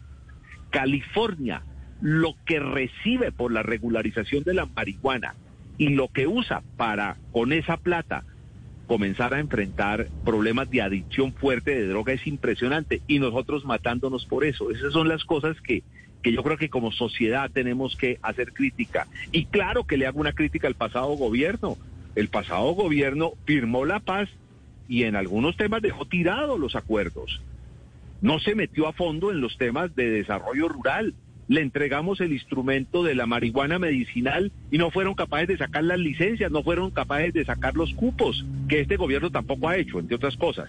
De manera que yo sí creo que aquí como sociedad tenemos que ver otra manera de enfrentar el narcotráfico. Es que no estamos de acuerdo con el narcotráfico, no estamos de acuerdo con el narcotráfico que estamos diciendo quitémosle el monopolio al narcotráfico del comercio de la marihuana, quitémosle el monopolio, pasemos a la gente a la marihuana medicinal, pongámosla a producir marihuana para comer no solo humanos, sino también que puedan comer productos de marihuana los humanos, sino también las mascotas, y eso es un negocio gigantesco, pero ni siquiera eso nos dejan hacer.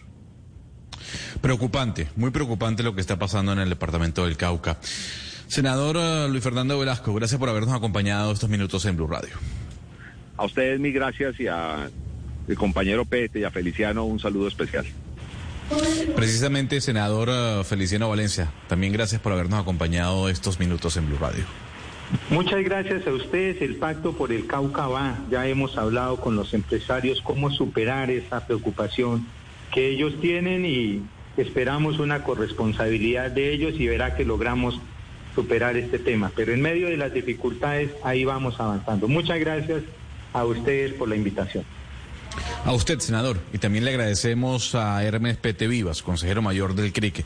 Consejero, gracias por habernos acompañado. Gracias a, ustedes, a Blue Radio, por permitirnos y por invitar a los caucanos y al país en medio de la diferencia, pues unirnos en esa diferencia que podamos tener porque ahí tenemos que construir esa este este proceso de paz y la convivencia que tanto anhelan nuestros comuneros, indígenas, campesinos y urbanos. Bueno, esta semana, Gonzalo, a propósito de este tema, el ministro de la Defensa estará visitando el departamento del Cauca. Creo que va a estar en dos poblaciones, si no estoy mal, en Caloto y en Argelia, haciendo un nuevo Consejo de Seguridad. No sé cuántos consejos de seguridad se han realizado cada vez que hay violencia en el Cauca, pero ojalá esta vez por lo menos nos aproximemos a una solución parcial de esa situación que vive la, la población civil, los campesinos y los indígenas del departamento del Cauca. Muy preocupante lo que ocurre precisamente ahí en el departamento del Cauca que usted menciona, Hugo Mario. Es la una de la tarde en punto. Mm, llegan nuestros compañeros de Meridiano Blue y nosotros nos escuchamos el día de mañana a las 10 y 30 de la mañana. Feliz tarde.